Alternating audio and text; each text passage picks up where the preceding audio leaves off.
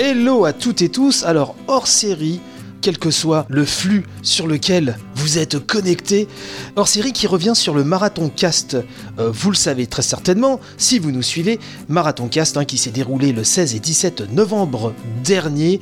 Plus de 27 heures de stream ininterrompus de podcasteurs euh, qui se sont reliés pour faire leurs émissions et dans le but donc de ramener des dons pour l'association Espoir Autisme 94 pour aider les enfants qui en ont grandement besoin. D'ailleurs, je rappelle que vous pouvez toujours donner, vous pouvez toujours aider l'association à cette adresse don au pluriel, hein, dons.marathoncast, tout collé.fr. Je répète, don.marathoncast.fr. Et puis n'hésitez pas à vous abonner sur le compte Twitter, la page Facebook, etc. Vous tapez Marathoncast, vous allez retrouver ça tout de suite. Et puis il y a aussi le site avec toutes les vidéos qui vont arriver.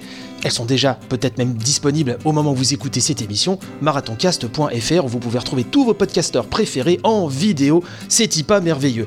Donc là, l'émission qui va suivre comprend deux segments. Le premier a pour but d'en savoir plus sur l'autisme. Vous le verrez, il y a des invités prestigieux. L'école derrière l'association Espoir Autisme 94 est présentée et en deuxième partie, un segment qui s'est appelé Royal Rumble où l'on va continuer à parler de l'autisme, un peu plus dans le quotidien de ceux qui en sont impactés également. Vous pourrez m'y entendre notamment avec mon épouse Natacha. Euh, coucou, moi c'est Bruno, puisque nous nous sommes aussi directement concernés vu que notre fils Axel, notre champion, est autiste. Deux segments donc euh, pour en apprendre plus euh, sur l'autisme dans la joie et dans la bonne humeur. hein. Vous allez voir, ça rigole, c'est la bonne ambiance. Nous vous remercions tous pour vos futurs partages. C'est très important de faire connaître la cause, une cause qui est hélas trop souvent euh, méconnue. Donc je n'en dirai point plus, je suis déjà trop bavard, je vous laisse donc avec ces deux segments, et en passant, je vous fais la bise, car ça ne mange pas de pain. Allez, ciao Bonjour à tous, bienvenue dans ce Marathon Cast 2019, première édition du Marathon Cast, euh, un marathon de podcast non-stop pendant euh, 28 heures euh, pour, euh, pour, récolter des dons pour une association. Et cette année, c'est une association qui aide les familles touchées par l'autisme. Je vais d'ailleurs saluer tout de suite Tina à côté de moi, qui est la présidente de l'association Espoir Autisme 94. Bonjour. Comment ça va? Un peu stressé Non, ça va, ça va aller. Non, Parce qu'en général, quand on dit un peu stressé, ça stresse davantage la personne. et C'est exactement ça, mais ça va aller, ça va aller.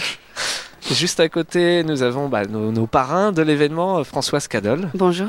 Euh, faut dire un peu plus de mots parce que les gens, ils, te- ils te voient pas forcément tout le temps, par contre, ils t'entendent beaucoup. Je suis ravie d'être là et de soutenir euh, cette démarche. Voilà, on va laisser aux gens un peu quelques secondes pour essayer Avant de dire. Ouais, ouais, ouais. Ouais, ouais. Euh, Eric Missoff à côté, très sérieux, Eric, aujourd'hui, comme Toujours, d'habitude. ouais, Toujours. comme- comme Une- d'habitude. une blague, Eric? Pas du tout. mais si Tina veut, me- parce que je pense que Tina est un peu froid, si Tina veut Et sinon, euh, comme François, je suis très content d'être là. Et de soutenir cette cause aussi. Parfait. Voilà. Pour soutenir la cause, il y, a, il y a également Robin à côté qui fait partie aussi de l'association. Bonjour. Oui, bah moi je fais partie de l'association. En fait, je suis bénévole, donc euh, voilà, j'aide Tina euh, dans, dans l'association de manière générale, voilà, Ok. tout simplement. D'accord. Et tout en bout de liste, nous avons Monsieur Nostal, qui est le papa de- de- du Marathon Cast. Ah, le papa, oui, euh, à l'initiative, euh, mais je, je suis loin d'être seul. hein. Donc euh, oui, oui, c'est moi qui ai lancé le- l'idée, on va dire, euh, et qui ai rameuté le, la- la- bah, tous les gens qui sont là, en fait, hein, tout simplement, voilà, qui m'aident énormément sur cet événement. C'est ça, un événement dont le but est de récolter des dons, comme je l'ai dit. Évidemment, pour Euh, l'association. On va en récolter euh, toute la journée et même toute la nuit et même un peu demain. J'ai le programme, bon le programme est sur marathoncast.fr donc je vais pas tout dire mais c'est une succession d'émissions qui sont toutes bien. Juste après nous il y aura Super Gamerside par exemple. Il y a euh, tout au long du Marathoncast aussi des lots à gagner. C'est-à-dire que si vous faites un don de 15 euros minimum, vous êtes inscrit à un tirage au sort. Ce qui permet au bout d'un moment bah, de repartir et tout en ayant euh, servi la bonne cause. Là, on est jusqu'à 14h45. Il y a gagné euh, le guide FR Se- Secret of Mana, No More Heroes 1 et 2 sur Wii, dédicacé par Suda51, et un Amiibo, un Amiibo pardon, Megaman. Donc pour un don de 15 euros minimum, vous pouvez repartir avec ça. Vous serez contacté directement après le direct. Tout va bien pour l'instant Très bien, oui. Jusqu'ici, tout va bien. Parfait. Tina, qu'est-ce que c'est cette association? Pourquoi il faut donner? Pourquoi les gens doivent se ruiner euh, un mois avant Noël? Euh, Très bonne introduction. bah déjà, merci de nous avoir invités. Merci pour tout ce qui est fait euh, pour les enfants de notre association. Donc, euh, je gère cette école depuis 10 ans. C'est une école pour euh, enfants autistes. Quand on a ouvert il y a 10 ans, nous étions la première école en France pour enfants autistes, subventionnée, non subventionnée par l'État, école privée. Donc je l'ai créé puisque mon petit garçon, à l'époque de 5 ans, on n'avait pas de solution, on n'avait pas d'école. Il n'était pas intégrable, hein, on ne pouvait pas le mettre. Donc euh, j'ai créé cette structure. Je me suis dit qu'au lieu qu'il soit tout seul toute la journée à la maison, je préférerais qu'il passe ses journées avec des copains, qu'il aille lui aussi à l'école. Donc j'ai été voir le maire de ma ville et euh, en deux mois, j'ouvrais la première école en France pour enfants autistes. Donc euh, je ne suis pas subventionnée par l'État. J'ai 150 000 euros de budget annuel D'accord. et je me bats tous les mois pour, euh, pour pouvoir payer mes éducateurs. J'ai 10 enfants. Euh, il faut savoir que tous les débuts de mois, je commence le mois sans l'argent des payes du fin de mois. Donc euh, on rame, ça fait 9 ans. On est sur la dixième année. J'ai pas l'intention de baisser les bras. Donc euh, on continue. Je remercie Mike d'être à l'initiative de ce, de ce projet. Et puis merci à tous euh, bah, de nous accueillir. Merci aux parrains qui sont là, qui ont fait le déplacement pour nous, pour les enfants surtout, puisque moi, je suis que la représentante. Et voilà. D'accord. Donc objectif là, des dons à la fin du week-end, 150 000 euros. C'est ça. Il nous Ah. faudrait 150 000 euros. On aurait une année garantie. Ce serait top. Euh, sachez que l'argent sert à payer les éducateurs, à acheter le matériel. Euh, voilà, c'est de l'argent. Moi, je mets personnellement de ma poche entre 50 000 et 70 000 euros chaque année. Donc l'argent est vraiment utilisé. Il y a un site Facebook où vous pouvez suivre tous les jours les progrès des enfants. Donc le Facebook Espoir Autisme 94. Vous y voyez tout l'argent qui est donné, comment il est utilisé, à quoi il sert, puisqu'il y a tellement d'associations qui utilisent l'argent et qui détournent. Nous, tout est montré en direct. Quand on fait un don, où on dit on veut acheter un iPad, on achète l'iPad, on le montre. Tout est fait en, et, montré aux gens euh, en cohérence. Voilà. Ça veut dire qu'on peut pas se barrer avec la. Tu vois, je t'avais dit, Nostal, qu'on pouvait pas se barrer avec la boîte à dons aujourd'hui. Non, non, bah écoute. On le fera pour une prochaine. Oui, pour une prochaine asso, Pour une autre cause. pour une autre cause. Pour Sachez, aussi qu'on est, euh, on est reconnu par l'État, donc pour tout don euh, supérieur à 100 euros, on peut remettre des reçus fiscaux. Donc voilà, Oui, c'est bien de le préciser. voilà donc ça peut aider. euh, Oui, oui. Ça, c'est les dons. Peut-être pour ceux qui savent pas ce que c'est. euh, Donc c'est c'est une déduction fiscale, 66%. Hmm. Voilà, que vous impôts. déduisez du net de vos impôts en bas. euh, Ça, donc c'est les- très pour- intéressant. Je vais quand même préciser, c'est valable pour les dons qu'on te fait en direct. Les dons aujourd'hui, Oui, tout ça à sera fait. pas le cas. hein. Tout à fait. S'il y a des dons autres directement à l'association Voilà, Espoir Autisme, Mais pour les gens qui Tout donnent en ligne, ça sera pas le cas parce que En ligne, euh, effectivement. il y a ça un- sera trop Il compliqué. y a un ouais. relais. Ouais, ouais. Euh, Est-ce que tu aurais des exemples concrets euh, de- d'un ou deux enfants qui sont passés par, euh, par ton école et, et après ce que ça a donné, ce que tu leur as apporté, qui ont pu euh, retrouver un cursus euh, normal, entre guillemets en tout cas Normal, oui, bien sûr, j'en mais ai tellement, on en a eu euh, des belles histoires. quoi. Oui, environ 60 enfants sont déjà passés par, euh, par mon école, puisque le but, ce n'est pas de les garder chez nous, mais de les réintégrer dans la vie. Euh, J'ai l'exemple d'une petite fille de 3 ans qui est arrivée chez nous, qui ne mangeait pas. Elle était nourrie par sonde. Elle ne parlait pas, elle n'était pas intégrable dans une école. Euh, on a travaillé au quotidien tous les jours. Aujourd'hui, elle mange avec son couteau, sa fourchette, de la viande, des légumes. Elle est, elle est à l'école maintenant, euh, avec une AVS, soit, mais elle est réintégrée, elle parle. Euh, voilà, elle, elle va très bien, elle évolue et, euh, et c'est une grande victoire pour nous. D'accord. Et c'en est une parmi parmi. C'en un est une parmi d'autres, voilà. C'est quoi une AVS Une AVS, c'est une assistante de vie scolaire. D'accord. C'est une, c'est une jeune fille ou en général euh, une dame qui, qui va assister euh, les enfants dans la classe pour les aider à s'intégrer. D'accord. Et il y, a- il y a combien d'enfants dans le- dans l'école? Donc nous, aujourd'hui, on en a 10. Et là, c'est- on est sur un projet de création avec euh, la fondation Perce-Neige d'une école de 30 enfants supplémentaires sur Villecrène. Voilà, donc le dossier est aux ARS hein, et euh, il évolue bien, on espère, euh, pour 2021. Pouvoir donner euh, 40 places supplémentaires aux enfants parce qu'il faut savoir qu'aujourd'hui, sans faire de publicité, j'ai plus de 120 enfants sur liste Ah d'attente. là là, ok. Pour une dizaine de places. Voilà, pour une dizaine de places. Et tu n'as aucune aide euh, de l'État euh, Alors je vais, je vais parler vite et mal. Je dois avoir 3-4 mairies qui me donnent 1000 euros à l'année. Ce qui est Euh, très gentil. Hein. Ce qui est très bien, on les remercie, Mais pas mais, suffisant. Mais au niveau de l'État, il n'y a rien non, non, rien du tout. Et ça, le département fait rien Non, du tout. On a été, on me félicite, on vient me voir, on fait des photos avec moi, on me dit que c'est très bien ce que je fais, et mais par contre, ça n'aboutit jamais. Donc n'hésitez pas, vous qui nous suivez en direct, don.marathoncast.fr, c'est le lien à retenir pour faire des dons pendant, pendant ce marathon-là de, de 28 heures. Euh, comment on peut t'aider en dehors de l'argent? Est-ce que tu as besoin de main, de bénévoles, de... Oui, on, on a toujours besoin de bénévoles puisqu'on fait beaucoup de manifestations nous aussi. Donc on organise des lotos, des ventes. Je fabrique des petits bracelets euh, que je tisse moi-même. Donc on les vend. Donc on a besoin de bénévoles pour déployer euh, tous ces bracelets. On a aussi besoin de bénévoles auprès des enfants. Donc à l'école. euh, pour aider au fonctionnement, pour quelques heures de ménage, pour aider aux ateliers, peinture, musique. On les emmène aussi faire de, de l'équithérapie, du cheval. Donc on aime bien être accompagné aussi. euh, Plein de choses comme ça. D'accord. J'ai une question. Il n'y a pas des, entreprises qui vous aident? Si, si, si, heureusement. Donc, moi, je suis chef d'entreprise dans le TP. Et euh, à chaque fois que je vais acheter euh, une machine ou quelque chose, je vais mettre un- mon, mon fournisseur en, en concurrence. Je vais lui dire euh, Je t'achète une machine, mais en contrepartie, il me faut un peu de sous pour les enfants. Et en général, j'arrive à avoir des dons comme ça euh, par ces sociétés-là, qui correspondent à peu près à, à 15% des 150 000 euros annuels. Mais qui sont loin de suffire euh, à ce qu'on a besoin à l'année. quoi. D'accord. Robin, c'est pas trop difficile d'être bénévole Bah, dans cette association Non, c'est pas difficile parce que bah, après Tina c'est une amie à moi depuis euh, un an et demi presque maintenant et euh, bah c'est juste faire partie d'une cause difficile. Non, après il y a des mots qui sont moins agréables que d'autres dans le sens où par exemple quand bah, quand on va récolter des dons ou, ou- ou quoi que ce soit de, de ce genre-là, il y a des personnes qui sont pas réceptives et qui parce qu'elles n'ont pas d'enfants autistes et, euh, et etc euh, ne, ne veulent pas participer et sont enfin pas désagréables mais euh, mais on, on sent qu'il y, a un- y y a petit rejet, une sorte de rejet qui est, qui est, qui est là, quoi. Et donc voilà, après, difficile, non, c'est c'est une question d'avoir envie de le faire ou de pas avoir envie de le faire, tout simplement, quoi. Après, Hmm. que ce soit difficile. Ouais, parce qu'il Voilà, ça- faut, ça faut dé- aussi un emploi du temps, il faut se libérer du temps, du planning. Ouais, après, on travaille ensemble avec Kina, du coup, euh, Ouais. moi je l'aide en, en permanence sur, sur l'association et on travaille à côté ensemble, donc c'est pas un problème euh, pour nous. Et d'ailleurs, euh, c'est ce qui fait que, que je peux être autant présent avec elle euh, dans toute l'organisation euh, de manière générale, dans l'association, toutes les représentations qu'on fait, voilà, dans, dans tous les endroits différents, etc. Et donc le, le mot difficile, il n'est pas adapté. Par contre, c'est sûr que c'est des efforts, c'est prenant et c'est des efforts, et il faut avoir envie de le faire. euh, Il faut pas avoir peur, quoi. Tout simplement. J'ai envie, excuse-moi, j'ai envie de poser une petite question à Robin par rapport à ce qu'il disait. Est-ce que tu penses que c'est euh, du désintérêt ou est-ce que tu penses que c'est de la méconnaissance et de l'incompréhension du sujet?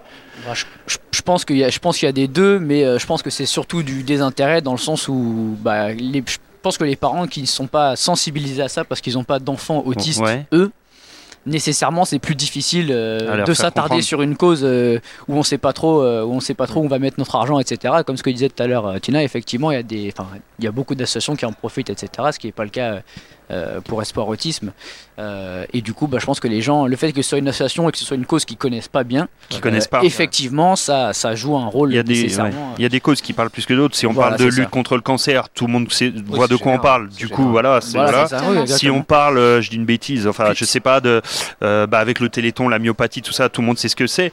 Oui. Tu parles d'autisme, les gens ils savent pas, donc ils sont réticents, mais je pense qu'il y a une vraie méconnaissance euh, du sujet fait, ouais. en France.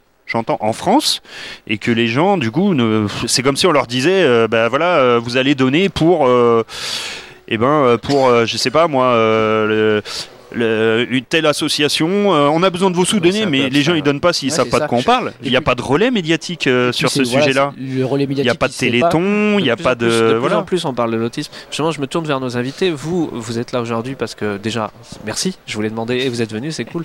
Mais euh, l'autisme, pour vous, euh, vous y êtes touché personnellement Vous connaissez peut-être des gens qui sont touchés par ça? Moi, personnellement, non. D'accord. Euh, mais je, je pensais euh, à ce que je viens d'entendre. C'est pour ça que je conseille aux gens d'aller voir euh, je- Hors Norme. Oui. je l'ai vu. Ah, le Je film. l'ai vu, Qu'est-ce un, que tu en as pensé? Bah, un très beau film et c'est un peu mon histoire. Bah voilà, je vais. Donc euh, je me suis retrouvée dans ce combat, dans cette association, dans cet homme qui voulait tout faire pour aider les enfants. Et je suis sortie de là en pleurs en me disant, mais dis donc, ils ont fait mon histoire.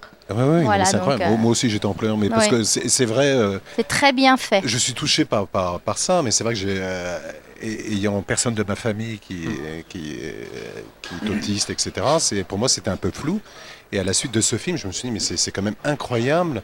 Euh, j'ai, repensé à ce que tu disais, qu'on doit se, que, que les personnes doivent se battre pour essayer d'avoir de l'argent, pour s'en sortir. Ouais. C'est fou qu'au niveau gouvernemental, il n'y ait rien, quoi. Il n'y ait pas de Oui, et puis subvention. c'est pas représenté en haut lieu, effectivement. Oui, et euh, que fou, quand on parlait tout à l'heure de la lutte contre le cancer, etc., généralement à la télé, c'est des, bah, c'est des gens qui sont connus, qui ont des grosses notoriétés, qui, Oui. qui montrent que effectivement nous c'est pas le cas. Donc euh, comme euh, Oui, mais comme je sais plus qui venait de dire ça, euh, effectivement, les gens ils ont l'impression de donner, donnez-nous de l'argent, mais, euh, Mais pourquoi, pourquoi, en fait, pourquoi et vous êtes qui C'est quoi votre truc Ouais, Aujourd'hui, voilà, il faut euh, donner pour tout. On en parlait la première fois qu'on s'est parlé d'ailleurs, Eric, euh, au téléphone. C'est que c'est compliqué aujourd'hui de se décider sur quelle cause on va, euh, Oui, on va, on va On aider. est sollicité de partout, Ouais. donc c'est compliqué. Bien sûr. Et, Et- tu penses que ça peut servir euh, la cause, euh, ce film? Je pense qu'il y a plein de gens qui vont le voir et qui. Ça euh, peut déjà aider les gens à comprendre Ce que c'est à ce que c'est et à, à comprendre notre combat. ouais. Du coup, nous, on l'utilise. euh, euh, on a été aux avant-premières, on a parlé aux comédiens, on, a, on cherche aussi des, des gens qui pourraient porter notre nom, mais euh, à une plus grande bien échelle, sûr, en on fait, en des gens connus. Des... On a écrit une petite chanson sur les enfants, euh, euh, la chanson du petit filou, c'est pareil, ça fait un an que je me bats pour trouver une chanteuse connue qui pourrait chanter ce titre et justement nous propulser et nous faire connaître, mais c'est très compliqué quand on n'a pas un pied d'entrée. euh. Vous avez sollicité des chanteuses? Oui, tout à fait, j'ai eu que des refus. Incroyable. On veut des noms Non, non. on Non, non, Et non, non. pourtant, la chanson est écrite, elle est magnifique, euh, elle tourne sur tous les réseaux. J'arrive à la mettre sur quelques radios de temps en temps, à l'étranger, beaucoup en Angleterre. Ouais. Et, euh, et ici, j'arrive pas, personne ne veut la chanter. quoi. Ok. On essaiera de l'inclure euh, au live à la fin dans la version replay si tu me l'envoies. Oui. On le rajoutera Oui, au oui, montage. avec plaisir. Juste, euh, je me permets, je, je reviens un tout petit peu en arrière. Quand tout à l'heure elle disait, Tina, c'est un combat de, de tous les jours. Je vais essayer d'illustrer très rapidement ce que c'est que d'être présidente de l'association Espoir Autisme, puisque moi je, le- vois de loin, au travers euh, ce que je suis de Tina. C'est une femme qui a une entreprise, donc qui est très occupée. C'est une femme qui a une association pour enfants autistes qui est très occupée, qui a une vie de famille et qui tous les week-ends va organiser des événements, va essayer de, à la sueur de son front, de voilà, de, gratter trois sous et tout pour essayer de se battre. Et c'est un combat permanent, permanent, permanent, permanent. Je sais pas si les gens peuvent se rendre compte que c'est euh, bah, à 100% de sa vie quasiment qui est dédié à ça quoi. C'est c'est une lutte. euh, acharnée quoi c'est c'est c'est incroyable de devoir se battre autant pour quelque chose d'aussi euh, d'aussi juste quoi C'est clair. Ouais, J'ai une question. Est-ce Oui. qu'il y a des passerelles entre les différentes assos autistes C'est-à-dire C'est-à-dire, je connais moi par exemple euh, une association Autisme en Yvelines, Oui. voilà, qui sont, ils sont formidables. Euh, donc voilà, je voulais savoir s'il y a aussi, en- parce qu'il faut aussi en parler, il y a des, euh, il y a Joseph Chauvanec qui Mhm. fait beaucoup beaucoup pour l'autisme. Tout à fait. Il y a euh, un, comment dire, un, un documentaire que j'ai vu et revu tellement il est un- incroyable et très inspirant, c'est Le cerveau d'Hugo. Oui. Donc ça, je conseille de regarder. Il y a quand même, il y a des gens qui, qui Oui. bougent, qui Ouais. essayent maintenant. C'est Bien vrai sûr. que tout est très lent pour faire bouger les choses. Mhm. C'est sûr. Et, euh, et c'est vrai qu'on a un retard en France qui est euh, gigantesque. En tout cas, bravo de tout ce que vous faites. Merci. euh, les- tout le monde là euh, autour de. Merci beaucoup. On est à 40 euros dedans. hein. Le, le- le compteur Oh. commence à monter. hein. ah bah Il faut bien aider, il faut aider, il faut aider, il faut soutenir. On a besoin de vous, merci. merci déjà d'ores et déjà ouais. C'est pour ça qu'on a invité des comédiens, parce que normalement, un comédien, c'est blindé de thunes, on s'est dit. Ils vont sortir le carnet de chèques en direct, ils vont montrer le couteau sous la gorge en direct, c'est dégueulasse. Le couteau, On ouais. répond rien. C'est ça. Scooby-Doo, il va fuir. Bon, écoute, David, euh, je voulais pas, mais je vais te refiler les 2000 euros que tu m'as filé pour venir ici. Voilà. Faut pas le dire, hein. faut pas le dire, Françoise, elle a rien Mais eu. ouais, Oh, dis donc, t'exagères. hein. 2000, c'est déjà bien, merci. Ah, merci, David. C'est très gentil. Mais D'ailleurs, je, je- je vais profiter de votre présence. Moi, je veux que Scooby-Doo incite les gens à, à donner. Je veux que Lara Croft incite des gens à donner. ah mais oui parce que attention tout à l'heure t'as dit on va laisser la voix Bah on va pas dire qui c'est tu l'avais pas dit Au bout d'un moment, il faut lâcher le morceau. ah oui d'accord voilà Alors je fais Scooby-Doo.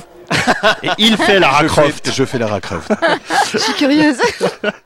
On avait compris. Ah là, je veux voir ça. Ah non, maintenant, c'est signé. hein. Ouais, Là, maintenant on a direct. Ah bah, allez, on écoute. voir. Les gens attendent. Euh, ah, il y a 3 euros qui viennent de tomber rien que pour l'idée. Donc euh, tu peux. tu- ouais, En ouais, tout cas, appelez vos potes hein, pour euh, là-bas, là, quand vous voyez là, euh, toutes les images, appelez vos potes et puis vous leur dites de venir et puis de, Ah oui, oui. de donner des sous. Partagez, partagez, Partagez. partagez hostez l'événement si vous avez une chaîne Twitch n'hésitez pas à faire des dons etc Et puis, ouais. euh, puis, je le rappelle, un guide FR de Secret of Mana, No More Heroes dédicacé par Souda51 et un amiibo Megaman pour celui qui donne, ou ceux qui donnent plus de 15 euros. En tout cas, un de ces euros-là.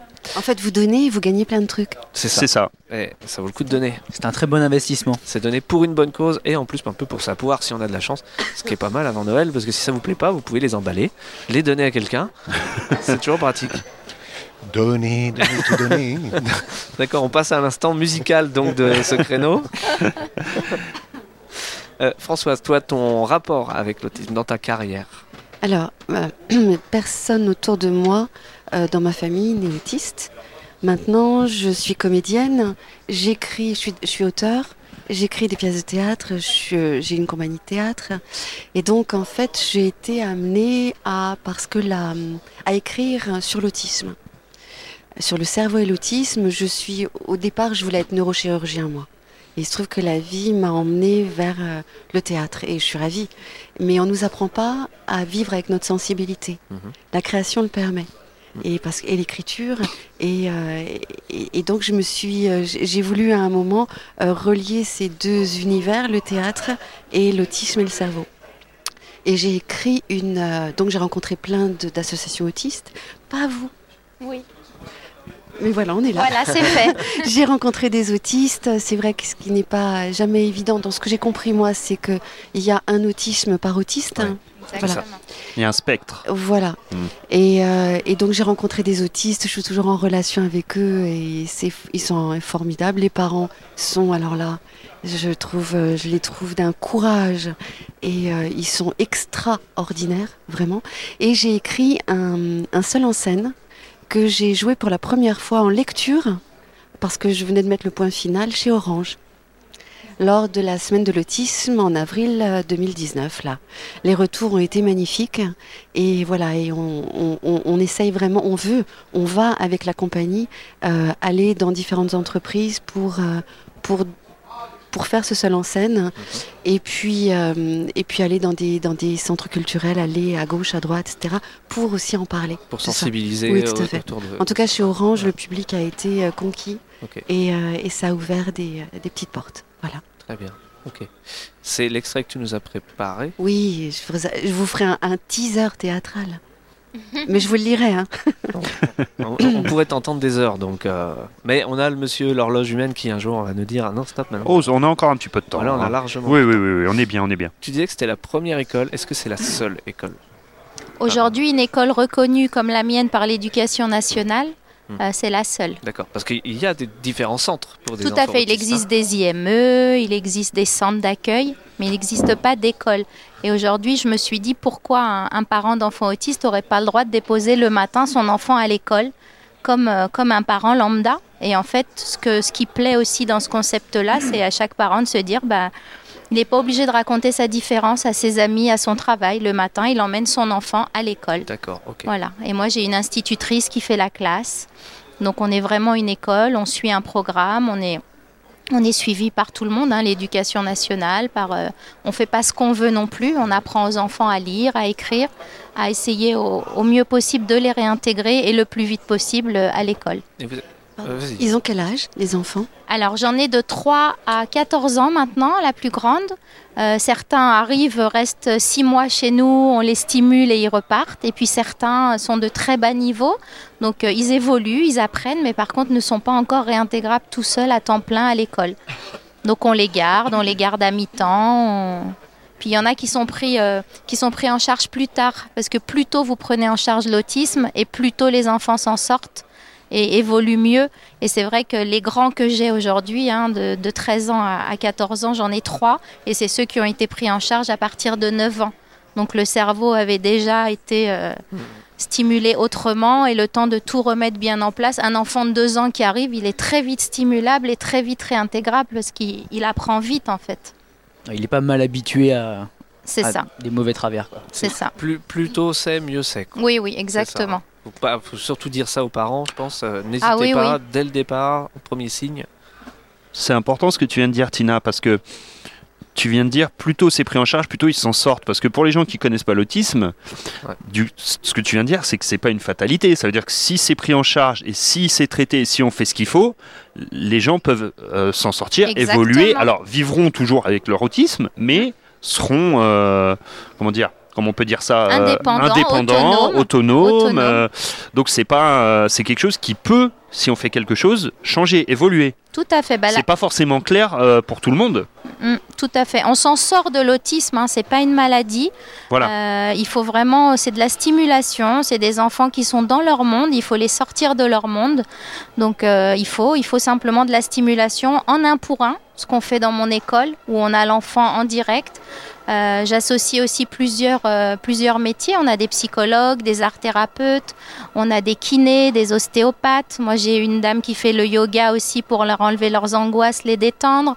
On a une institutrice, on a, on a une équithérapeute puisqu'on fait du cheval. Et puis à côté de ça, ben, on les intègre dans la vie de tous les jours. On les emmène au cinéma, au restaurant, on les sort. L'idée, c'est pas de les cloîtrer, parce que malheureusement, une grande partie des enfants autistes restent à la maison. On a honte de les sortir. Moi, à chaque fois, je suis en pleurs quand je sors de table ronde avec les familles où j'entends des parents dire J'ai honte de mon enfant. Euh, Moi, aujourd'hui, j'ai trois enfants, j'ai trois fils, et les trois, euh, c'est mes garçons. Je dis pas j'ai deux enfants et un enfant autiste, j'ai trois enfants. Ils sont élevés de la même manière, ils sont éduqués pareil. Quand ils font des bêtises, ils sont punis tous les trois. Et il faut vraiment que le, le parent prenne conscience que l'autisme, c'est pas, euh, pas une maladie grave et on s'en sort. C'est bien, non, c'est bien dit parce qu'il y a beaucoup de gens qui ne savent pas et qui considèrent que c'est une maladie et que l'autisme, c'est l'autisme, comme euh, n'importe quoi. Du Et tout, du tout. on a- Merci, on arrive à 103 euros. Bravo. Déjà Merci, de Merci. faire l'annonce. Sans déconner Elle annonce Oui, oui, toi, fais gaffe. hein. 103 euros. Dans 10 minutes, elle prend ta place, Ah, c'est. Fais vraiment gaffe, elle est dangereuse. hein. C'est à elle de le dire. Elle a l'air gentille comme ça, mais. Putain, en 25 minutes. eh, Bravo, Merci à vous, merci, on a, on a merci, merci, de merci. On continue, s'il vous plaît. ça monte, merci infiniment. Merci. Bon, on va aller faire les 150 000. hein. Ouais, on- Oui. Oui, oui, oui. Il manque quelques zéros. Z-Event, Z-Event, attention, on arrive. on efface la virgule, c'est bon, il y a déjà 10 300. C'est bon. Bon. Déjà, putain, merde. Ah, ça te fait plaisir, toi parce que Bah oui, tu bien te sûr que ça me fait kiffer. euh, tu te Plaisir, plaisir sans trop savoir où ça allait. Bah oui, oui, bien sûr. Quand j'ai lancé ça, je savais pas du tout où on allait, clairement. Mais honnêtement, euh, j'ai dit on va le faire, Il faut un on peu va de y folie aller, à tout. hein. on va foncer, mais je sais pas ce que ça va donner, je sais pas est-ce que ça donnera quelque chose ou pas. En tout cas, on le, fait- le seul moyen de le savoir, c'est de le faire. Et bah allez, on le fait et puis c'est tout quoi. C'est ça. Voilà. Alors on va voir dans 28 heures où on en sera. Dans Ça, 28 heures, c'est- on en sera, mais en tout cas, ça commence bien du coup. Tous envie de voir. Très ça. très bien. Euh, oui.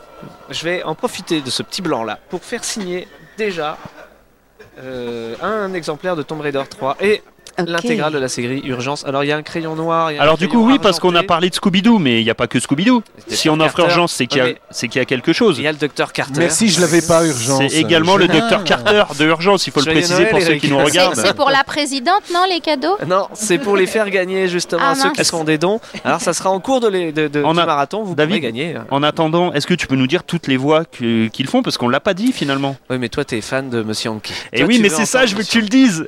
Je veux que tu le dises. Anki. Oui, parce que c'est- Alors, Monsieur Anki, c'est le petit caca Noël. euh, Le dans petit South caca Noël Park, dans South Park est avec nous. C'est je, Qui, je qui suis est comme- revenu, qui est revenu dans South Park. Ça C'est faisait au moins 10 ans que, j'ai- que Où je tu n'y veux. étais pas Sur, retourné. euh, dessus, Ouais, euh, il y a eu avec le retour du petit caca je pense Noël. Mais c'est magnifique. Toujours aussi déjanté. Ah, c'est génial. Moi, il m'a dit, alors c'est rigolo, il m'a dit, alors voilà, c'est la voix dans Urgence, oui, ok. machin. Et quand il m'a dit le petit caca Noël, je fais le non, le caca Noël, formidable. Merci, c'est ce que je voulais entendre. C'est euh, de tout ce que vous avez fait. C'est, je, je suis fan de- du petit caca Noël.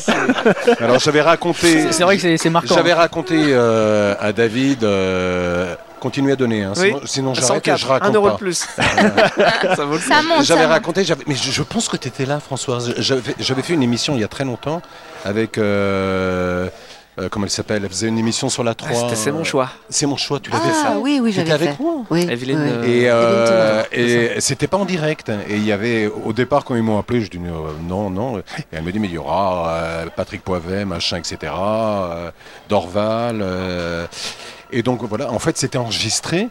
Et c'était assez sérieux, quoi. C'était euh, déjà, ça m'avait énervé parce que j'avais demandé de, de passer, de, de m'asseoir le plus rapidement possible. Évidemment, je suis, on m'a assis en dernier, donc ça m'avait un peu brouté. Et je trouvais pas ces questions très, euh, je, je m'emmerdais un peu pour tout dire. Et il fallait que le public devine qui faisait la voix de. alors, vraiment, je me disais, ben, c'est- c'est c'est d'un ringard et tout. J'étais très mal à l'aise. Et arrive mon tour et. euh, je sais pas pourquoi, ça, me prend assez régulièrement. Elle me pose des questions un peu banales et je, je dis vous savez, faut, faut, faut rester très humble dans ce métier parce que je pense être le seul comédien sur la place de Paris. Et là, je prends mon temps et je vois les autres. Je dis ça y est, il a pété un plomb, il se prend pour euh, à, à doubler une merde. Et je vois la tête de, je sais plus comment elle s'appelle, de, Evelyne Thomas. voilà, Thomas, Evelyne ouais. Thomas, elle- blanche cadavérienne. Je dis bah oui, je fais le petit caca Noël, c'est une crotte qui chante, qui s'éclate partout. euh, qui- Je pense pas qu'elle avait ça dans son répertoire. Ce qui est marrant, c'est qu'un mois ou deux mois après, j'ai reçu un DVD et ça avait été coupé, euh, ça avait été coupé au montage. Oh C'est non. C'est dommage. C'est Ah, vraiment dommage. dommage. C'est vraiment dommage. Mais en fait, c'est là où, où ils sont déconnectés parce que sincèrement, qui de nos jours ne connaît pas Monsieur Anki quoi? Oui, mais il a quand même sur les genoux une superbe série culte, 15 saisons. Mais bien évidemment. Et tu résumes sa carrière à Monsieur Mais non, je résume pas sa carrière loin de là. Mais euh, Alors, ça faut d'ailleurs, faut- d'ailleurs, pour info, si vous faites un nom, il peut vous dédicacer le coffret urgence en marquant Monsieur Anki dessus. Petit caca Noël, Je vois pas comme le vous voulez. C'est au choix vraiment. Bien sûr que non, mais Non, ça, ça a été une belle expérience. C'est une grande aventure, Une Urgence. grande bien aventure. sûr. Et ce qui est marrant, c'est que là, lorsqu'on m'a mis, je- lorsqu'on m'a mis dessus, j'ai passé un essai et j'ai été pris. Mais entre temps, je venais de connaître ma chère et tendre et j'avais, euh, j'avais pris un séjour, euh, je sais plus où, aux Antilles, un truc comme ça. Et, et, euh, et je suis pris. et donc je dis, je dis à Véronique, Bah, c'est pas grave, je vais dire que je le fais pas. Et si tu le fais, euh, bon. donc c'est grâce à ma femme que, que j'ai fait urgence. Et j'ai dû trouver une amie qui était médecin pour me faire rembourser euh, les- billets. oui. Et comme Arthur, mon fils, était très jeune à l'époque, avait 5 ans, quelque chose comme ça, on a dû trouver une, une maladie pour que, au niveau des assurances, ça va, il y a prescription, maintenant c'est passé. Et, euh, et ce qui est marrant, c'est que le premier épisode d'urgence, euh, il y avait le, le staff de France 2 qui était là, euh, quoi, les, les- les clients. Et euh, à l'époque, j'avais une chaîne qui est partie à 18 ans, K, je sais pas si tu t'en souviens, une chaîne blanche. Euh, parce qu'on enregistrait dans, à Sonodi, c'est à l'époque euh, la patronne de Sonodi euh, avait une association avec des animaux, etc. Donc c'était la basse-cour, il y avait euh, 30 chiens qui couraient partout, c'était le bordel le plus infini.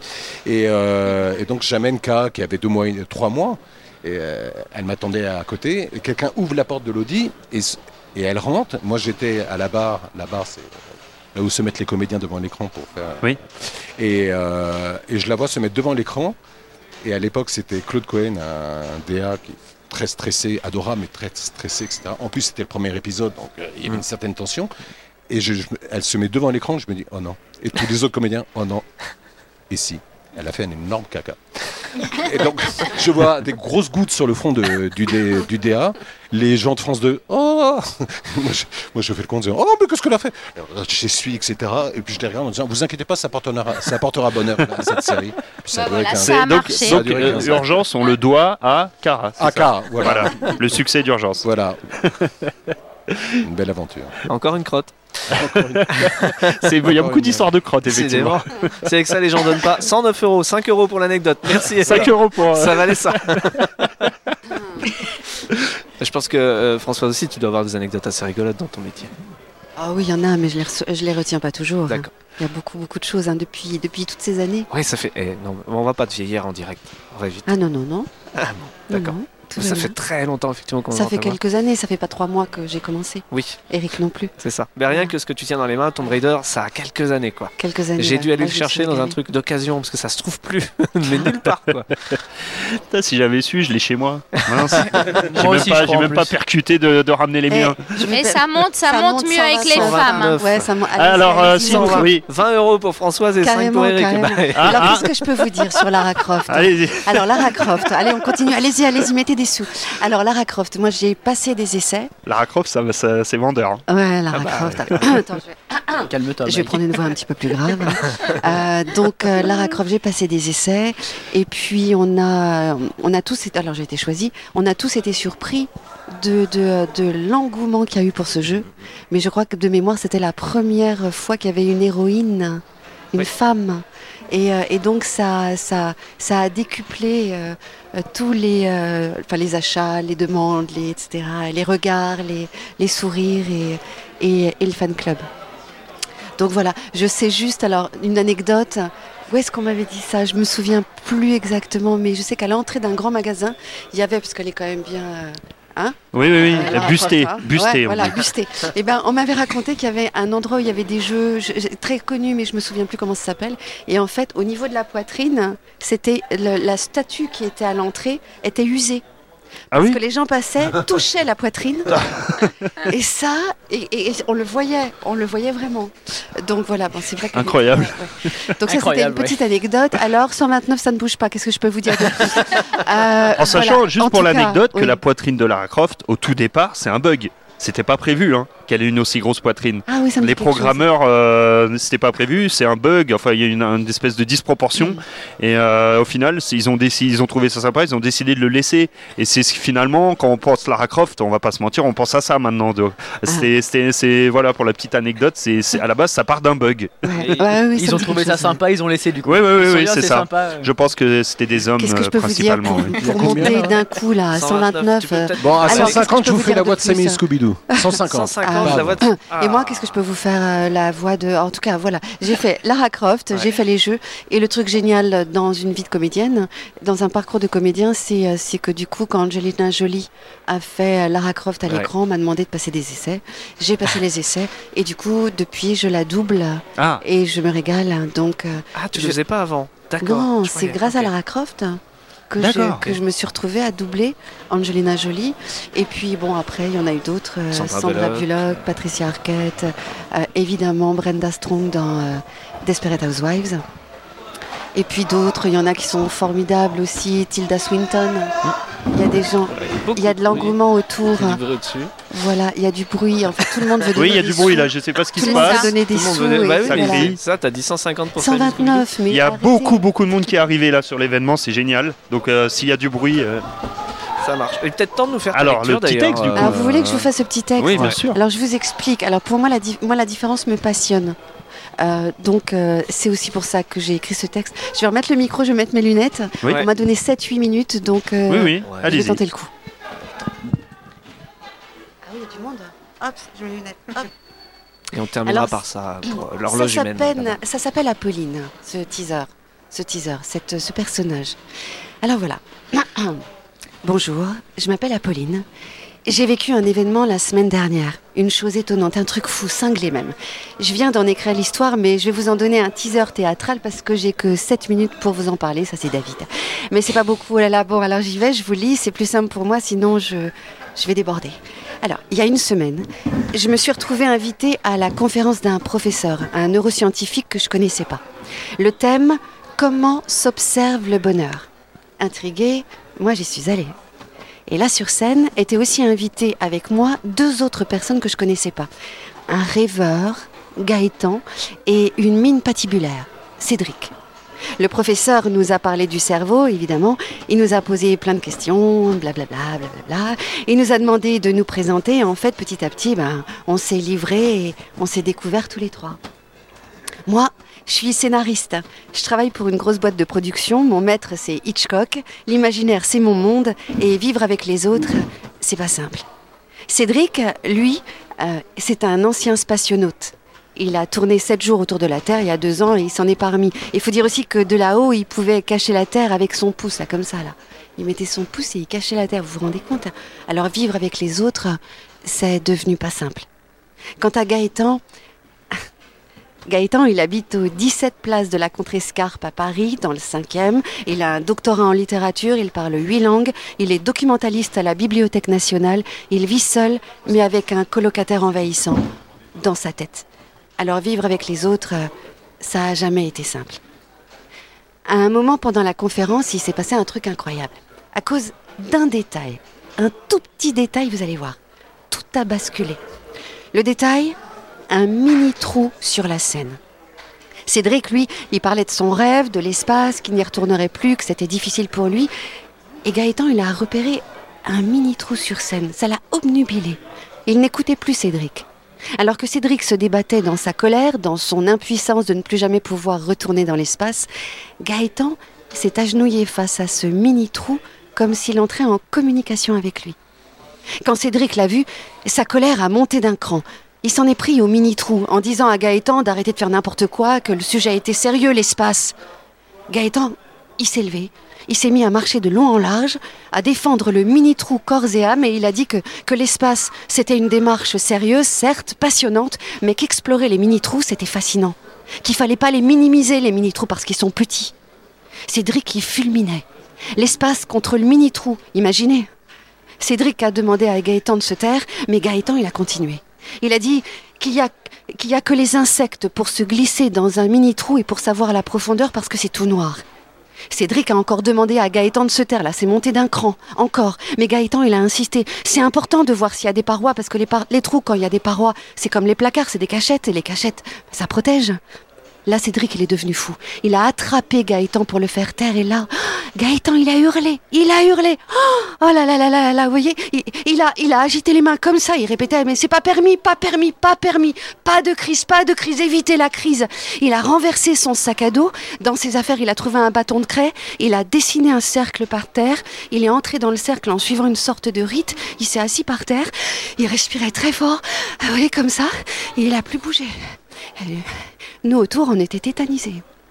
Dans les yeux de Gaëtan, il n'y a pas que du rêve, hein. il y a tout un monde. Le professeur a alors dit que Gaëtan avait été diagnostiqué autiste. Je me suis approchée du cercle. Je lui ai dit Je peux venir? Gaëtan, il m'a regardé, puis il a dit D'accord. Mais attention, hein. la porte pour entrer dans le cercle, elle n'était pas là ou là, hein. elle était là. Il fallait être très précis avec Gaëtan.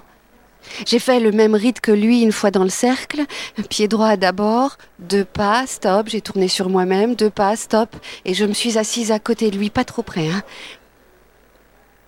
Les causes de l'autisme, mesdames et messieurs, multiples.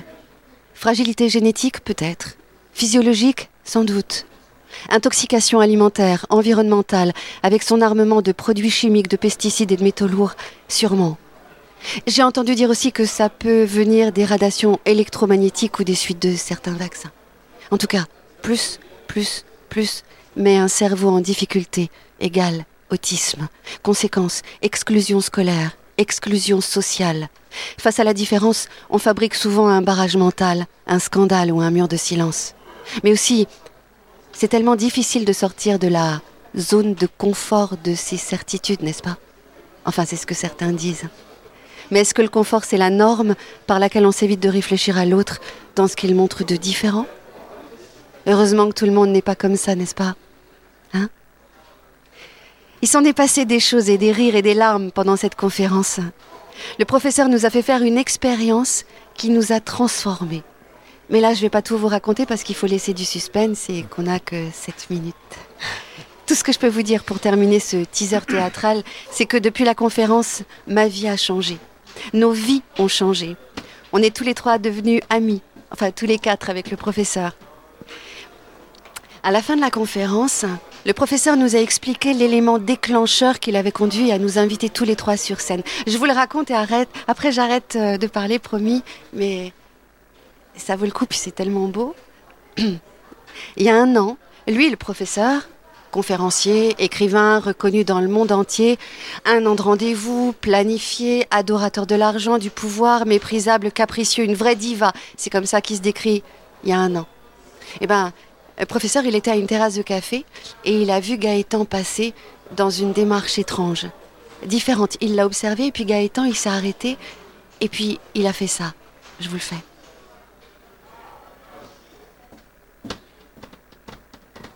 Il a fait ça. Il a fait ça, vous vous rendez compte, en plein milieu de la ville, du bruit, des informations, des gens. Un homme a défié la normalité. Il s'est juste arrêté pour faire ça. Défiant le système, c'est ce qu'il a fait, ça. Il s'est attardé au vent. Le professeur, il a commencé à rire, à se moquer, à juger, puis, il a éclaté en sanglots. en se disant que, baf, c'est lui, c'est cet homme-là, là, bizarre, là, qui, avait raison. Alors il est allé voir Gaëtan et lui a demandé l'autorisation de le suivre parce que euh, bah, il lui faisait du bien. Gaëtan, il l'a regardé droit dans les yeux, puis il a dit D'accord. Après, il nous a rencontrés, Cédric et moi. Moi, je l'ai bousculé, je sortais d'un cinéma, je courais, j'avais une idée. Il paraît que j'avais un sourire en croissant de lune. Et Cédric, il était seul une nuit sur le pont Neuf à Paris et parlait aux étoiles. Tous les trois, on l'a touché. Pourtant, il avait l'habitude de rencontrer du monde, le professeur. Il nous a suivis tous les trois pendant un an. Moi, je me suis rendu compte de rien.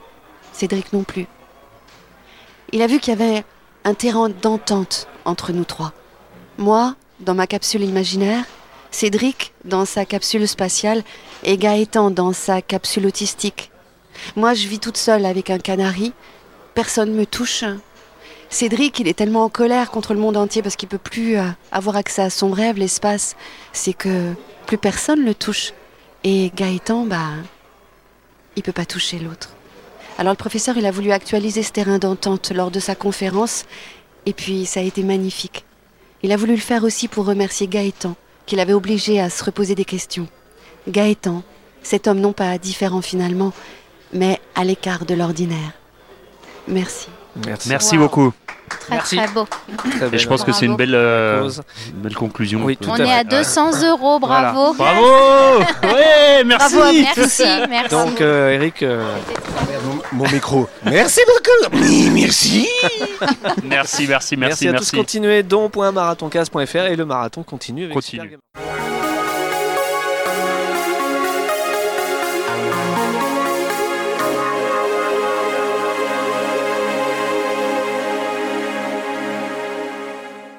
Bon, il y a bien euh, bienvenue dans ce Royal Rumble que ça s'appelle Royal Rumble, mais je sais même pas si ça veut dire Royal Rumble. Eh ben, c'est un mélange royal, c'est-à-dire que tous ceux qui veulent participer le peuvent. Il y a pas, c'est pas une équipe en particulier, on se mélange euh, entre mélange tous. Et on parle d'un peu Et voilà, tous ceux qui ont envie de venir euh, parler du sujet qui a été défini viennent parler du sujet qui a été défini sans, euh, voilà. Très bien.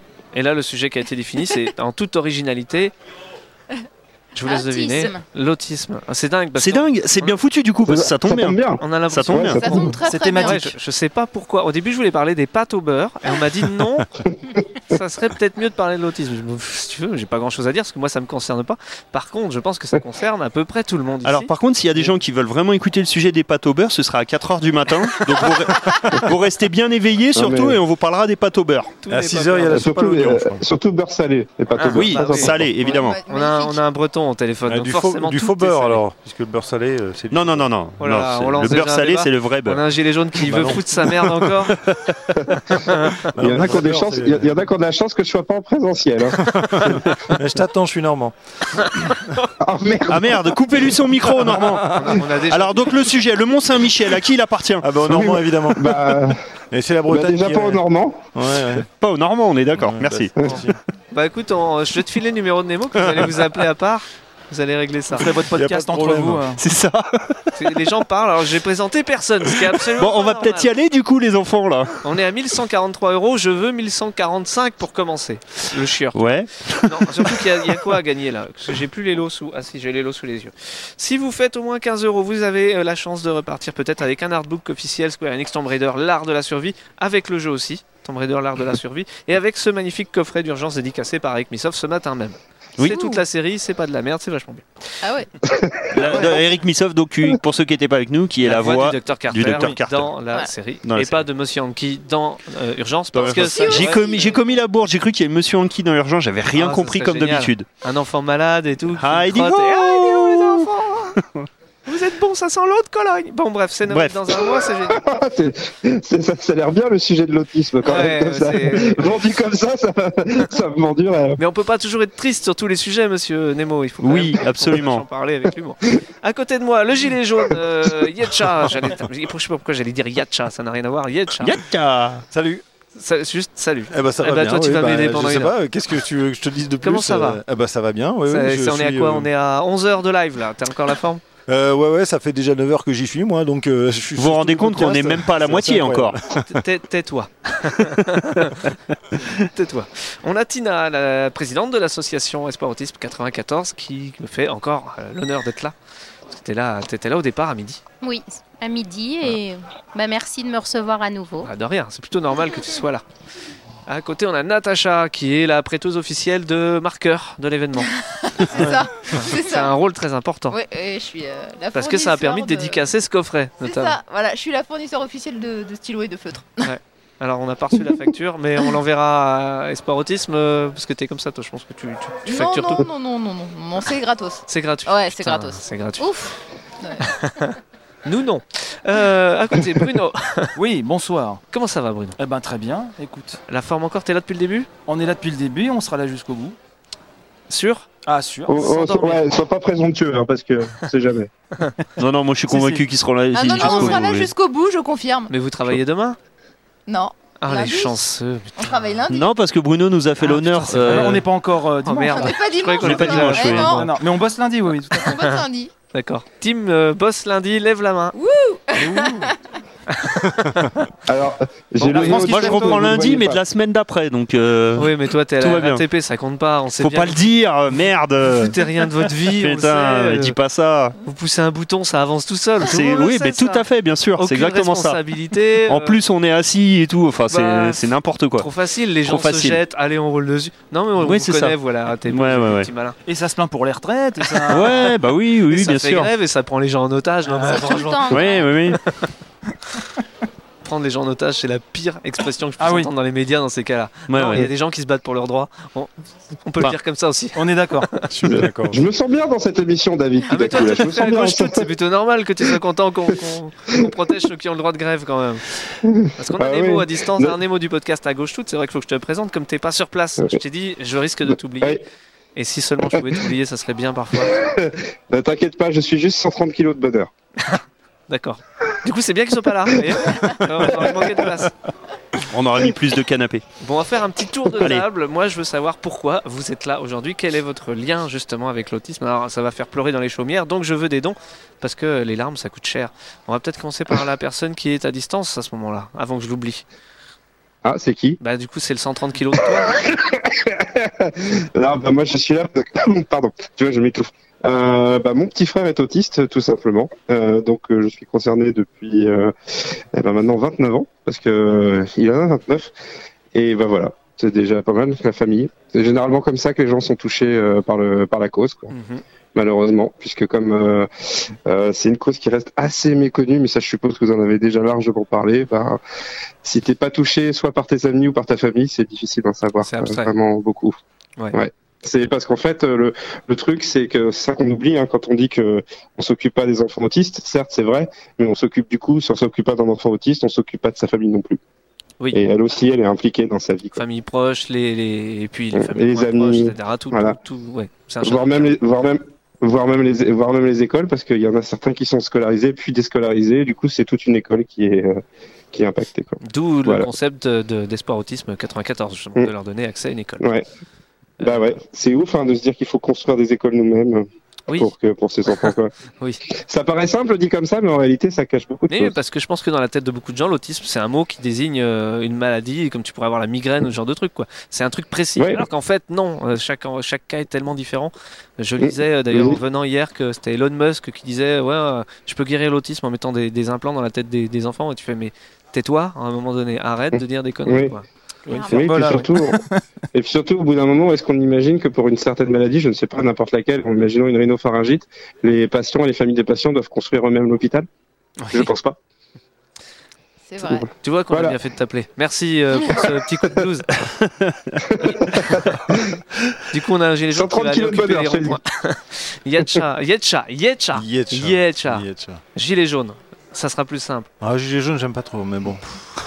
Jaune. jaune. Bah, fallait pas t'habiller comme ça en même temps. euh, c'est tu cherches la merde. c'est un gilet, c'est un t-shirt, t-shirt. d'ailleurs C'est hein. C'est qui, c'est ça C'est 80 le podcast. Surtout aujourd'hui. Euh, Ah. T-shirt jaune alors. Ah oui, parce que ah, Yetcha, c'est un malin. Il a prévu deux badges. Ouais, prévu Au deux cas badges. hein, selon comme il s'habille. Exactement. Bon, ton lien avec euh, l'autisme, toi Euh, mon lien avec l'autisme, euh, en fait, c'est j'ai découvert euh, assez récemment euh, que en fait, je souffrais euh, du syndrome d'Asperger. Ok.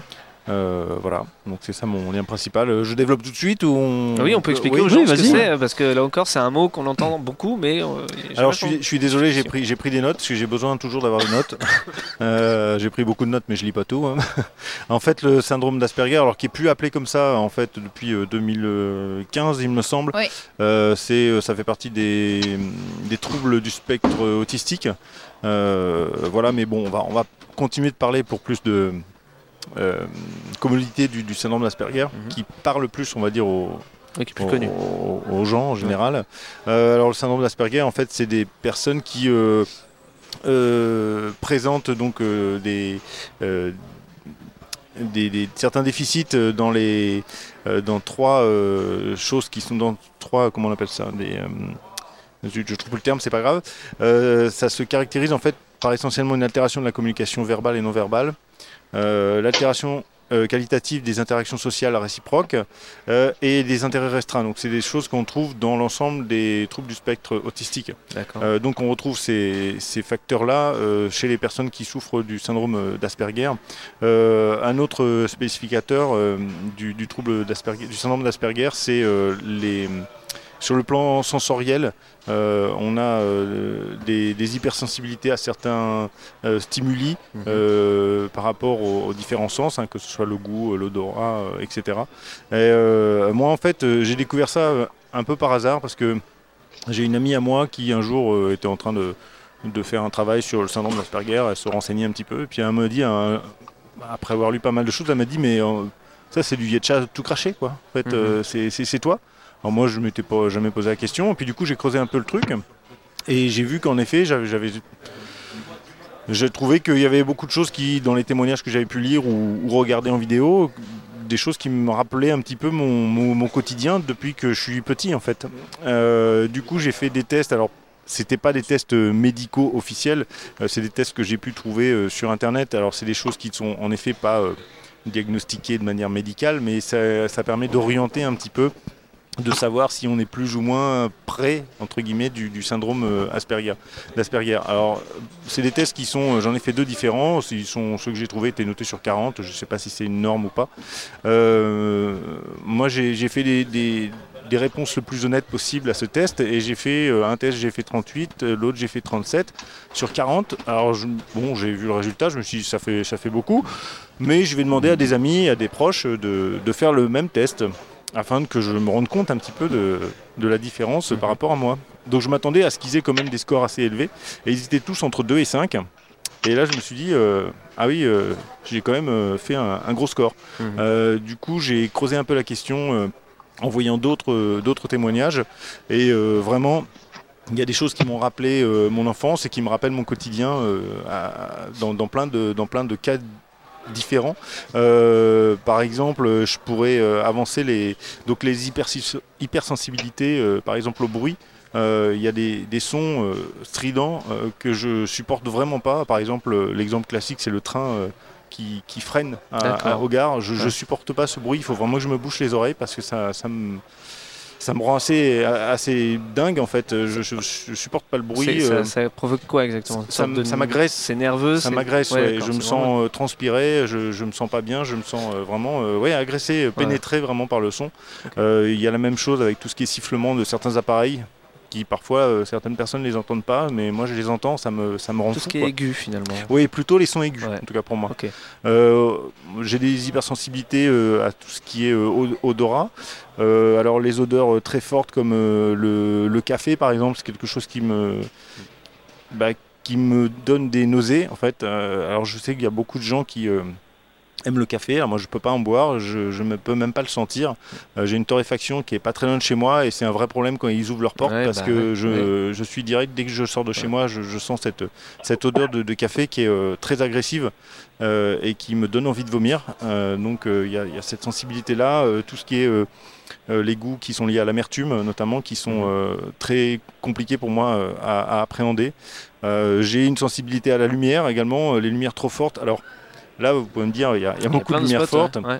mais disons que je m'y suis habitué dans le sens où je suis rentré progressivement. Les lumières, euh, il y a eu, euh, ça a été progressif. Ça n'a pas été une exposition directe. Voilà, c'était pas brutal. Par contre, l'exposition brutale du matin où vous êtes dans une chambre, euh, vous dormez, il fait Mm. nuit, euh, ma femme aime bien que tous les volets soient fermés, que les rideaux Mm. soient fermés, que ça soit le noir complet et que le matin elle allume la lumière d'un coup. Moi, ça m'agresse mais énormément. Ou quand tu sors d'un endroit style cinéma, machin, et Voilà aussi, dehors ça c'est très très dur, ça me- c'est vraiment une, une agression physique.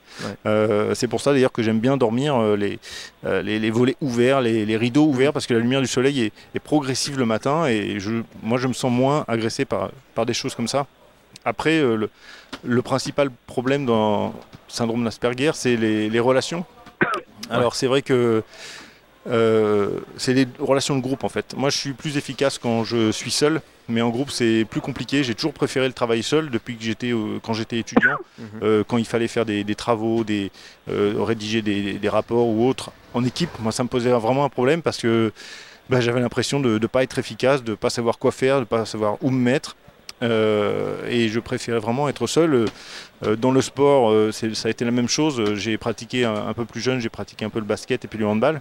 Mais en fait, très vite, euh, j'ai lâché ces, ces sports-là parce que le sport d'équipe ne me convenait pas. Mhm. J'ai eu, euh, au contraire, une belle carrière en athlétisme euh, où là, pour moi, c'était vraiment un sport individuel où on se battait Ouais. avant tout contre soi-même. Finalement, tu te renfermes ou tu Ouais. t'auto-renfermes. quoi. Euh, Complètement, mais je me sentais mieux dans un sport comme ça individuel.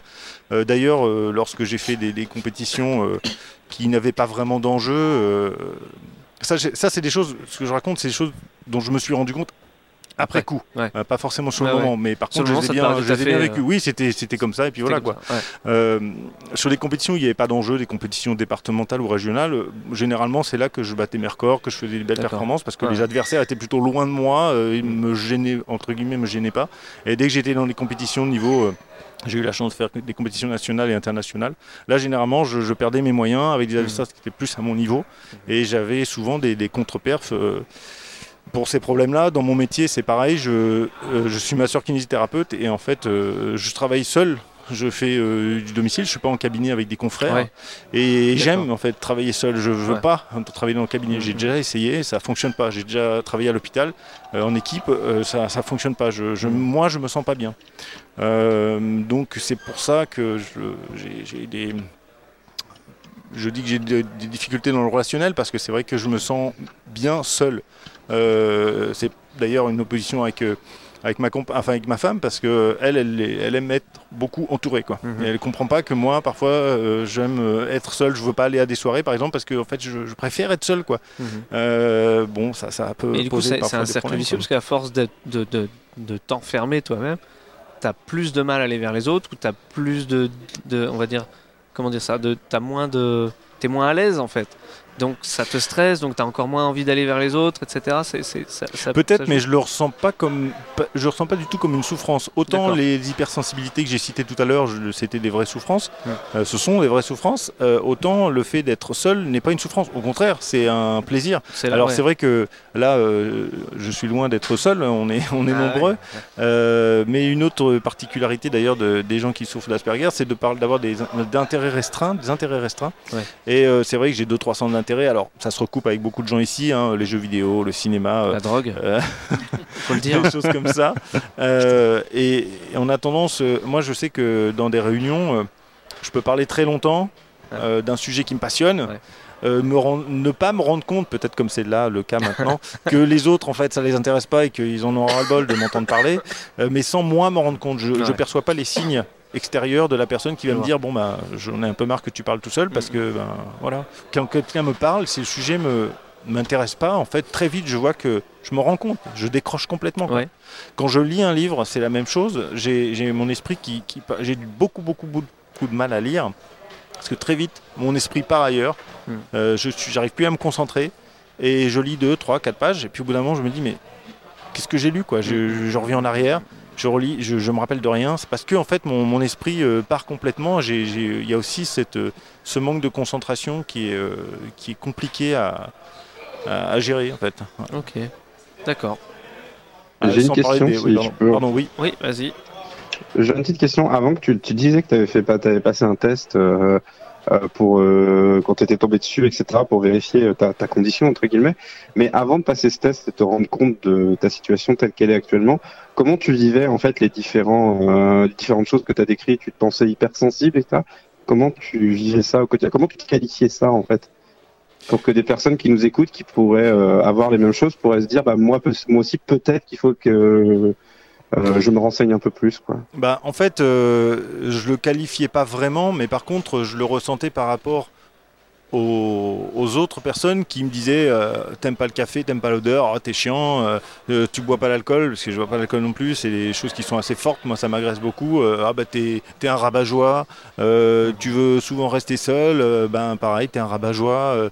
je suis, j'ai un côté aussi hyper strict sur certaines choses.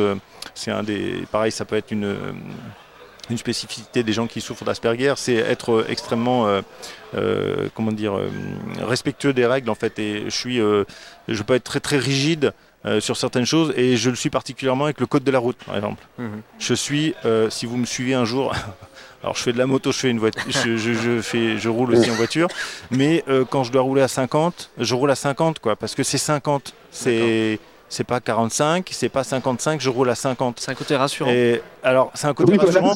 oui, mais euh, le problème c'est que les gens qui sont autour de moi. Ah, euh, ça, c'est- ça ça les énerve, énerver. ça Bah, les énerve. sûr, Quand il y a une zone 30, je roule à 30. Bien Et sûr. 30, vous en avez tous roulé à 30, hein, j'espère. Dans les zones 30, euh, on n'avance pas. hein. Non, on Euh, est clair. hein. Non, Euh, non, non, non. moi, plusieurs Oui, fois, je, sûr. moi, je circule à moto euh, toute la journée par rapport à mon boulot. Euh, j'ai déjà eu des voitures derrière moi sur des grandes avenues où moi je suis à moto, je suis au milieu de la voie, je roule à 50 parce que c'est comme ça. Mmh. Euh, des voitures qui me klaxonnent, qui me dépassent après et qui me disent mais qu'est-ce que tu fous, Euh, t'avances pas, j'ai jamais vu un motard qui se traînait comme ça à 50. Je dis eh, merde c'est le code de la route Mais quoi. c'est- Enfin, c'est- c'est mais- pas pire que. je- moi, je suis venu en- par autoroute ici. C'est pas pire que voilà, tu doubles, t'es déjà un peu plus Oui. que la limite. Mm. Et T'as des gens qui se ramènent à fond, qui te font des Oui, appels de bah, phare. bah, bien genre, sûr. Ça va te faire disparaître complètement. Voilà. Je préfère quelqu'un qui roule doucement, un malade, qui, qui en a rien à foutre, oui, ses routes c'est- mouillées, euh, neigeuses et qui. Mais, mais en fait, ton témoignage, il est méga important. En fait, déjà, merci de l'avoir, de l'avoir fait parce que tu dis, voilà, tu on peut être quelqu'un qui est considéré, entre guillemets, comme un, comme un rabat-joie, alors qu'en réalité, t'es pas un rabat-joie, c'est juste qui tu es, mais il peut y avoir des raisons, des explications, etc., et qu'il faut pas hésiter à chercher, en tout cas. Bah oui, et que euh, je, ne savais pas et que j'ai- compris justement depuis moins d'un an, hein, c'est vraiment très récent. Je reviens un peu en arrière sur ma vie et je comprends mieux plein de choses. Et ça a aidé aussi mon entourage, qui est au courant de ça aussi maintenant, à comprendre certains de mes comportements parfois et du coup à être peut-être un peu moins agacé en se disant Oui. bon il a un syndrome d'Asperger c'est euh, voilà un trouble du spectre autistique donc euh, on comprend mieux qu'il fasse comme ci ou comme ça. Un des je vais arrêter de parler après mais ju- juste euh, donner un exemple. En fait c'est vraiment une, une chose qui euh, que j'ai dont j'ai eu le souvenir toute ma vie. C'est lorsque j'avais 7 8 ans on est parti euh, en vacances avec, euh, avec mes parents, ma soeur, bon, ben, voilà. Et euh, vous savez, quand on est enfant, on a toujours euh, les derniers trucs à prendre au dernier moment, les trucs qui vont pas servir, hein, mais bon, je passais mon temps à aller chercher des, choses supplémentaires dans ma chambre, et puis mes parents, allez, allez, allez, faut y aller, faut y aller. Et en fait, en dernier, j'ai tiré un tiroir de, de- ma chambre pour prendre un livre, une bande dessinée, quelque chose comme ça. Et en fait, j'étais tellement pressé, mes parents étaient en train de s'agacer, que j'ai pris ce livre et j'avais bien empilé. Alors, je suis un peu toqué aussi par rapport au rangement, etc. Ça fait partie aussi Mm, du, mm, mm. du syndrome. Euh, et j'avais déplacé en fait dans ce tiroir le livre du dessus de la pile, juste en dessous de celui que j'avais pris. Il avait été décalé un petit peu. On est parti. On est parti 15 jours. J'ai pensé qu'à une chose, c'est ce livre qui était de travers. Parce que j'étais tellement pressé par mes parents que j'ai fermé le tiroir et je suis parti. Quoi. Ouais. Et j'ai pensé à ça toutes ça- les vacances, à ce livre qui est de travers. On est rentré à la maison. La première chose que j'ai faite, sans enlever mes chaussures, sans enlever mon manteau, je suis monté dans ma chambre, j'ai ouvert mon tiroir, j'ai remis le livre correctement. Et ça, je m'en souviens, mais euh, comme si c'était hier. quoi. très bien. Voilà, Je- non, euh, mais je, je vois que ça hoche de la tête. euh, Ah ouais, mais là, euh, Après, euh, tout- oui, non, alors, parce que ça parle. Ça dans, le, dans le syndrome Ouais. d'Asperger, tout, tout le monde n'a Le pas côté tous règlement, c'est euh, incroyable. n'a pas de Non, mais un parallèle incroyable, c'est vrai quoi. que ça, ça parle là aux, aux quatre personnes à côté je vais, depuis oui, tout je vais- à l'heure. Je vais laisser parler. euh, Non, non, mais, euh, C'est juste que j'ai l'impression que ça leur parle, alors que c'est pas forcément le même syndrome. Je sais pas. Allez-y, dites-nous pourquoi vous vous êtes là aujourd'hui, Bah, vous nous, acceptez de nous, parler. on- Natacha et moi, on est parents d'un d'un petit garçon de 9 ans qui est donc autiste Asperger. Et là, ce que vient de, de décrire Yatcha, je- on reconnaît euh, notre fils de A à Z en fait. D'accord. C'est c'est Axel tout craché. C'est quoi. les mêmes, exactement. Eh bien, les c'est mêmes votre choses. nouveau fils. J'espère que vous êtes content. Bienvenue à la maison, mon petit. Merci, À mon avis, regard. tu vas te marrer. Faites des dons pour son éducation, il y en aura besoin. vous pouvez nous en dire un peu plus, peut-être? Oui, bah nous, en fait, on, on a eu un, un petit garçon en 2010. euh, et très vite, on s'est aperçu euh, bah, qu'il était différent. En fait, on s'en est très très vite aperçu. Je crois qu'il devait avoir 6 ou 7 mois quand on a commencé à vraiment se poser des grosses questions. Euh, sauf qu'il a été diagnostiqué qu'à 4 ans. Oui. Parce qu'on a vu 5 pédopsychiatres qui nous ont tous traités de menteurs. Mhm. et qui nous ont pas cru, qui nous ont dit mais votre enfant il est tout à fait normal alors qu'on savait très bien que, enfin, Axel il passait son temps à ouvrir et fermer des tiroirs. Oui. On passait derrière lui, on ouvrait une porte. Si c'était pas lui qui la refermait, il allait la rouvrir pour la refermer. Alors- Et il faisait des crises de colère. Alors, alors pourquoi cette réaction de la part des, des, des, des psychiatres, des pédopsychiatres? Parce que, bah, pff, bah, je ne sais pas, par mes connaissances. Ouais. ou- Enfin, nous, on n'a jamais lâché la chose. Moi, tout de suite, Alors ça, Bruno peut en attester. C'est moi la première qui ai parlé d'autisme Mhm. et qu'on ai parlé très vite. Oui, c'est vrai. Et après, j'ai jamais décroché de ça. Et c'est vrai qu'Axel, en fait, euh, alors ça vient peut-être de. Enfin, malheureusement, je me suis aperçue il y a quelques semaines que ça vient un peu de moi parce qu'en fait, moi, je suis alexithymique. C'est-à-dire que j'ai les mêmes difficultés qu'Etcha, mais uniquement sur les codes sociaux. D'accord. Parce que je n'identifie pas les émotions, ni les miennes, ni ceux des autres. Mhm. Tous les, tous les autistes sont alexithymiques, mais tous les alexithymiques ne sont pas autistes. D'accord. Voilà, moi je suis que alexithymique, mais c'est aussi peut-être pour ça que mon fils, lui, est autiste. Ça fait partie du spectre. Ça fait partie du, du spectre Hmm. autistique en fait, sans être vraiment reconnu comme de l'autisme. Et, euh, et je sais plus où je voulais en venir.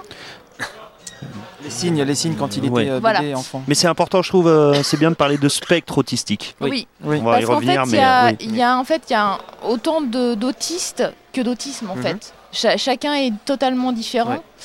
Et, euh, et c'est vrai que Axel, euh, il a comme moi cette facilité à s'adapter à son monde extérieur. Donc comme il apprend par imitation, il y a des moments où les sym- symptômes disparaissent. Parce qu'il apprend en imitant les autres. C'est une autre imitation. C'est une imitation et c'est en fait son, son moyen de détournement en fait. Ouais, ouais. Il arrive à, à s- à se rassurer en imitant les autres.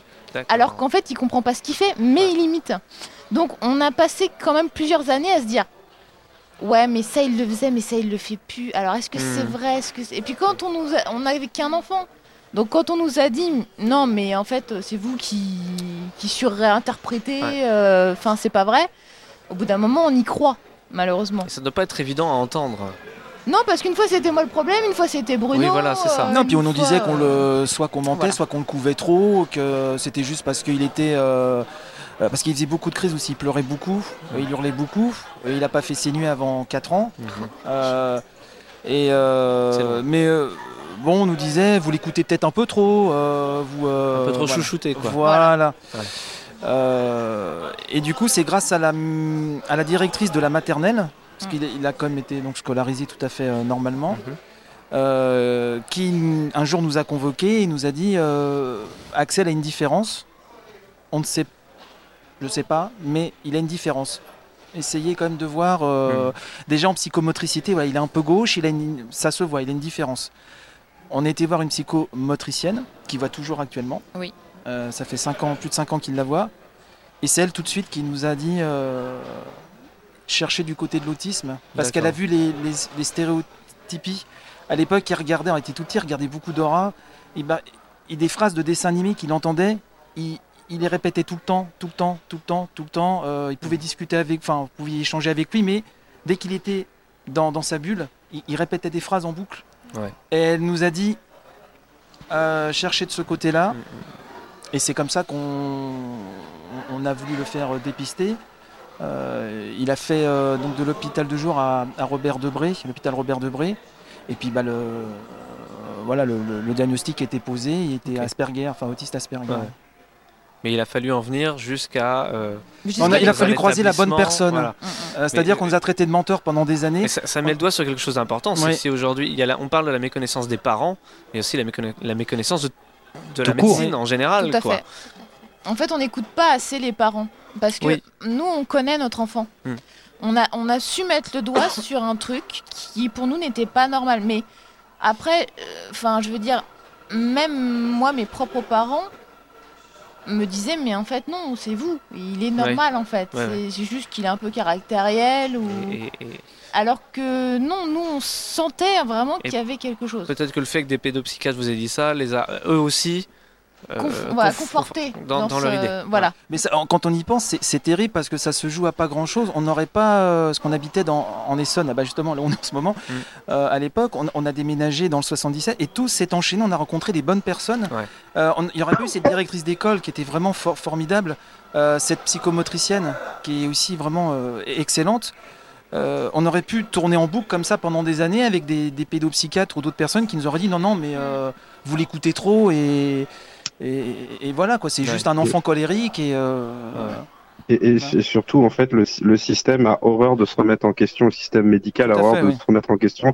Et quand des parents arrivent, en nous, on pense que c'est ça, c'est tout de suite vu avec beaucoup de, de mépris. Enfin, c'est pas tout le monde. hein. Il, y a, il y a beaucoup de, il y a beaucoup de médecins qui font extrêmement bien leur travail, mais il arrive parfois. Alors c'est moins le cas à, à- à présent, mais peut-être que c'était le cas au moment où ça vous est arrivé à vous, où il y avait tout un, parfois un enchaînement qui se mettait en, en branle, et on a vu des parents qui sont allés jusque devant le juge pour arriver à faire reconnaître euh, les syndromes autistiques de leur enfant. Donc il y avait un, un vrai déni euh, de la maladie, ou en tout cas une vraie méconnaissance au mieux, euh, ce qui empêchait une prise en charge euh, rapide, parce que la prise en charge rapide euh, des personnes qui montrent des syndromes autistiques, c'est fondamental dans, pour leur éducation et aussi pour qu'elles aient accès à une certaine, euh, on va dire, un certain bonheur de vivre en- ensemble, quoi.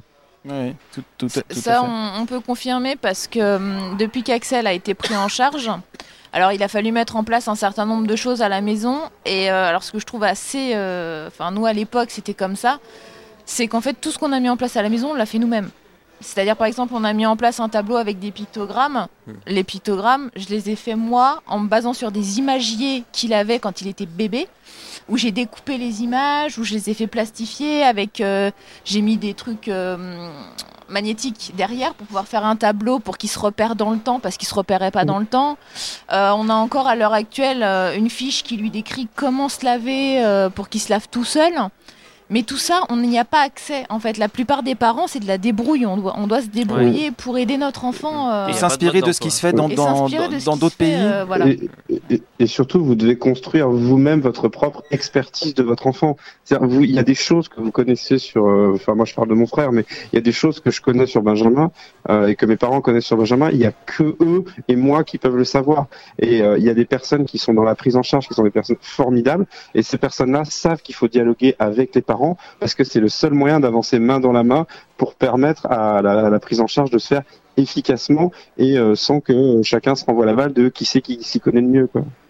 Oui, parce que ce qui est terrible, c'est que même entre professionnels, il y a des. Vous en avez peut-être parlé tout à l'heure. J'étais pas là sur. Enfin, on n'était pas, pas sur le premier créneau, mais il y a des guerres de clochers aussi entre spécialistes, euh, puisque Mm. l'autisme c'est- c'est une une neurodiversité. Et, et déjà à la base, il y a, le- il y a la, la difficulté de poser le diagnostic, et après il y a les méthodes euh, derrière. Il y a Mm. des, des guerres de clochers terribles. Et en fait, nous, ce qu'on a fait, c'est que euh, tout en le poussant toujours à ce que nous, notre combat, c'est l'école, et puis c'est son autonomie future. Euh, on s'est inspiré de plein de petites choses et on a inventé des choses nous au quotidien à la maison. On a fait notre, notre sauce quoi nous-mêmes parce que euh, il n'y a pas de, on se sent complètement perdu entre toutes ces différentes méthodes, ces guerres de Mm. clochers, ces spécialistes qui ne sont pas d'accord. Mm. Et c'est à nous, euh, ça rejoint ce qu'on dit depuis tout à l'heure, c'est c'est à nous de, de, ouais, de nous en occuper et de et euh, parce que sinon on se sent complètement euh, seul. Surtout, votre, votre mission à vous, c'est de, c'est d'élever votre enfant, c'est de, c'est de l'aimer, c'est pas de devenir des experts scientifiques Non non. euh, de l'autisme en fait. Et, euh, et notamment, vous, vous parliez de, de guerre de clochers, c'est exactement ça. Il y a différentes méthodes. Je rentrerai pas dans les détails parce que justement, il faut pas arriver à cette division-là. C'est-à-dire que les personnes qui fréquentent des personnes autistes ou qui vivent dans leur famille, ce qu'elles ont besoin, c'est avant tout de solidarité, d'écoute et de prise en charge, et pas euh, de guéguerre de qui c'est qui a raison entre voilà. Et l'important, c'est que chacun trouve euh, le, le bonheur euh, à, à- à- à sa façon, quoi. Et, euh, et voilà. Après, ce qui est difficile dans l'autisme aussi, c'est que hum, il y a encore une certaine forme de la, enfin, il y a encore une certaine casse de la population qui croit que c'est une maladie mentale. Oui. Malheureusement, Ouais, il y a beaucoup de psychiatres qui restent campés sur leur position, comme quoi l'autisme est une maladie mentale et donc on peut en guérir. Mais la MDPH, la première, quand on fait un dossier pour notre enfant à la MDPH en demandant une auxiliaire de vie scolaire et que ce dossier doit être refait tous les ans, Ah. parce que alors qu'on ne guérit pas de l'autisme, on vit avec. Mm. On apprend à vivre Mm. avec, plus ou moins bien, On demande mais euh, voilà quoi. on demande aux familles des progrès sur la situation de leur enfant, alors que c'est pas des progrès qu'il y a besoin de faire, c'est de la compréhension. C'est ça. Et- Et c'est terrible parce qu'on est obligé de refaire un dossier tous les ans, alors que c'est très lourd, c'est très long, parce qu'en plus, euh, ils sont submergés de demandes, donc forcément, euh, les demandes sont traitées euh, avec un délai qui est totalement aberrant. Et, et des fois, l'enfant se retrouve sur le carreau. Nous, notre fils, l'année dernière, il a passé du mois de mars jusqu'au mois de juin sans, sans auxiliaire de vie scolaire. Mm. Sachant que c'était sa euh, quatrième. Hein. Sachant que c'était déjà la quatrième qu'il avait, alors que Axel, en tant qu'enfant autiste, a besoin d'habitude, a Ouais. besoin de sécurité. stabilité. Voilà, et, euh, et on peut pas lui fournir ça. On peut Ouais. pas lui fournir. Et il marche beaucoup à la- À à- l'affectif. Et c'est vrai que là, c'était une AVS qu'il avait depuis plusieurs années. Euh, donc on s'était rebattu comme chaque année, euh, parce que comme si on décidait une année sur deux d'être autiste et pas l'autre. Enfin, bon, c'est c'est Mm. Euh, c'est scandaleux. Et bref, tout avait été revoté, etc. Donc il l'avait encore pour quelques temps. Et du jour au lendemain, euh, et l'intéressé y compris, la, l'AVS, euh, c'est très dur pour, pour elle aussi. Euh, non, bah, il n'y a, y a plus d'enveloppe. Il n'y a Hmm. plus de budget. Euh, donc elle, elle se retrouve sur le carreau. L'enfant se retrouve sans. euh, et là, de, de, oui, de mars à, à courant septembre, il s'est retrouvé sans, sans AVS. Mm. Et euh, il n'y a aucune politique vraiment, euh, ça, malgré ses plans autisme. qu'est-ce qu'on on peut faire dans ces cas-là? Quel est- Quels sont aujourd'hui les, les- les- les- les leviers qu'on peut, qu'on peut Rien. actionner? Malheureusement, Les associations. C'est Les à part se associations. battre et insister, il n'y en a pas Mm. Il n'y en a pas Parler à des élus, ce genre de choses Ah bah, tant qu'il n'y aura, pas une volonté politique forte. Oui, c'est Euh, c'est euh, la politique. Au-delà des mots, parce que Euh, des mots, il y en a souvent. Voilà, Voilà, une vraie Voilà, volonté les plans politique. autisme qu'on a chaque année. Alors après, nous on compare à notre cas à nous, donc euh, on, Forcément, on est peut-être ouais. un peu biaisé sur le sujet, mais euh, pour moi c'est c'est du marketing, c'est-à-dire que la Mm. personne qui n'est pas concernée, euh, et la personne qui est en ligne avec nous le, le- le soulignait justement, quand on n'est pas concerné, on ne peut pas se rendre compte en fait. euh, ce- euh, ce- les personnes qui ne sont pas euh, impactées par l'autisme euh, vont entendre tous les ans le plan autisme, tant de, de sommes déployées. Donc, limite, ils vont se dire, mais pourquoi ces gens se plaignent? Il, y a- il se passe des choses, alors que sur le terrain, et bon, c'est pas à, ma- à madame, bien sûr, que je vais la prendre, Ouais. et la première concernée aussi, c'est que bah, sur le terrain, c'est- une galère sans nom. Euh, nous, on a euh, cette chance que Axel est déjà Asperger, qu'il s'adapte, euh, qu'il travaille bien à l'école, qu'il n'est pas bruyant, il n'est pas perturbateur. Donc, il est même sans AVS, il, il est toujours à l'école. Il est aimé de ses professeurs, il a ses petits copains, ça se passe bien. Mais combien d'enfants se sont retrouvés encore cette année de- devant la grille euh, de l'école Mm. qui de- devaient avoir une AVS, se sont retrouvés sans AVS du jour au lendemain, alors que tout avait été décidé. Et c'est le directeur de l'école qui leur apprend le jour J. Euh, Il y a, il y a- ap- après, bon, on n'a pas le temps de tout détailler, mais c'est vrai que quand on est euh, impacté par l'au- l'autisme, et je pense que nous tous ici, on a regardé des reportages, on a lu des ouvrages sur ce qui se passe à l'étranger, et, et c'est même s'il n'y a pas de solution parfaite, en, en France, c'est- c'est honteux de voir comment on traite nos enfants, Oui. le, le handicap en général. Je trouve que ça en dit long. On est très très très en retard. Et On a 50 ans de retard Ah, sur ouais, les ouais, États-Unis. ouais. ouais. c'est- c'est- et Ah, même sur les pays européens. Mais même on n'arrive même pas déjà à avoir un accord sur le niveau au niveau scientifique mondial, c'est-à-dire que des pays comme l'Angleterre, les États-Unis, la Belgique, etc., ont arrêté de se poser des questions scientifiques sur les traitements. Alors en France, ça existe encore. Mm. Au niveau des moyens, les choses sont pas là, et on a, on en arrive encore à dire qu'on a des plans autistes pour les enfants autistes, mais j'insisterai jamais assez sur le courage des parents, le courage de certains directeurs d'école ou de certaines AVS, euh, enfin de certains et certaines AVS, euh, qui, ont, qui prennent à charge ce genre de personnes et qui elles aussi sont affectées par la, si- la situation actuelle. Il y a les parents de- d'enfants autistes, les familles, les amis, tout ça. Ces gens-là font aussi preuve d'un courage que personne ne reconnaît parce que personne ne connaît leur cause. Et euh, aujourd'hui, sans ce genre d'événement tel qu'il a lieu là actuellement, ou sans en discuter même avec des gens, personne ne se rend compte de ce que c'est d'être un parent et d'avoir un enfant dont, euh, dont l'État, dont on pourrait attendre la protection, euh, ne, ne veut même pas regarder en face pour dire je pourrais pas te protéger, quoi, je pourrais pas t'aider. C'est- C'est c'est complètement dingue. Les situations dans d'autres pays sont pas parfaites, mais la France, euh, vous l'avez dit, le plan autisme, c'est du marketing politique. C'est vrai, il y a des choses, il y a quand même des choses qui sont faites parce que les, Ah, bien sûr, bien sûr. euh, Oui, mais après, Mais, euh, le, parce le que- problème, c'est le nombre de places, en fait. À chaque fois qu'ils se targuent de faire un nombre de places, c'est toujours 200, 300 places. Oui, mais ils sont 700 000 autistes en France, donc 200, 300 Mm. places, c'est bien joli, ça avance pansement. dans le bon sens, mais voilà, c'est cotère sur une jambe de bois, quoi. Au bout d'un moment, euh, malheureusement, j'ai travaillé à l'Agence régionale de la santé d'Île-de-France. C'est ce qui a fait que ah oui. Par piston, et ça j'en suis pas vraiment fière, mais on n'a pas eu le choix. Euh, on a réussi à faire dépister Axel relativement rapidement quand on a eu besoin de le faire, Mhm. parce que c'était vraiment du piston, hein, soyons honnêtes. Euh, ben, Non, non, mais on, voit- on c'est- voit bien les, c'est- les- les crédits alloués. On, on a une madame autiste à l'ARS, on a une madame autisme, on a, elle se bat, mais mais mais elle Si on ne donne pas elle- les moyens de se elle a battre, pas les moyens de se bat battre. qu'elle a, quoi. Ouais. Voilà, et le Mm. problème c'est que l'ARS accorde des choses, la MDPH accorde des choses, Mm. Mais l'éducation nationale ne suit pas derrière. Mm. Et on en vient justement à en Espoir vient au Autisme euh, 94 qui, qui est Voilà. obligé de, voilà, de créer, de faire euh, ce- que vous pouvez avec vos propres moyens. Là, le compteur n'avance pas, je suis pas du tout content. Je vais commencer Oui, à il faut que ça se bouge un peu là quand même. hein. Personne ne veut de ce coffret urgence et des autres cadeaux. Je suis, euh, je suis vert de rage. Mais, mais je vais David, casser les micros, je vais manger la bonnette. David, honnêtement, s'il y a des gens qui peuvent entendre ce qui a été dit ce soir, oui, même oui. si Ce sera vous- déjà énorme. même Oui, oui. si- Ça sera ce déjà sera déjà énorme. Et faites passer le message. Faites bien dire aux gens que lorsqu'ils utilisent, ne serait-ce que d'utiliser le terme autisme pour ne désigner des choses que ça n'est pas censé désigner, c'est l'occasion d'en parler aussi. Et voilà, il faut pas Il y a hésiter. certains à- politiques qui Oui, utilisent ce mot-là comme une utilise ce mot-là insulte. comme une insulte, et ça, c'est terrible. C'est bon. terrible. Ou comme un argument Mm. euh, pour. pour Oui. voilà. Oui. Dont ils se foutent. on entend souvent, mais je, je vous Et- entends, je ne suis pas autiste. Oui. Euh, ça, on l'entend. Ouais. euh, Oui, euh, oui, on l'a oui, entendu. Euh, euh, Estrosi, voilà, il y a quelques temps aussi, et, et- et plein de, de personnalités, parce que c'est devenu dans le langage courant. Alors, ils, ils s'en rendent pas compte. Moi, quand, c'est un responsable politique, je trouve ça gravissime, parce qu'on est censé quand même maîtriser un peu son, son langage.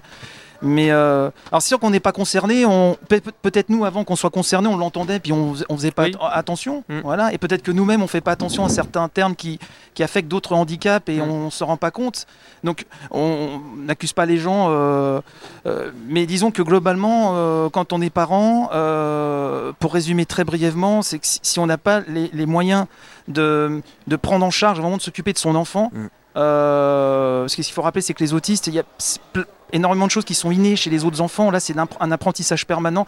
S'il n'y a pas un entourage, s'il n'y a pas une famille qui est là, si elle n'a pas les moyens Ouais. de s'en occuper, parce Ouais. qu'il y a beaucoup de parents qui arrêtent de travailler pour s'occuper de leurs enfants, eh ben, on est seul en fait. On, on- on est seul. Voilà. Et condamné. Et, heureusement qu'il y a les associations qui sont là.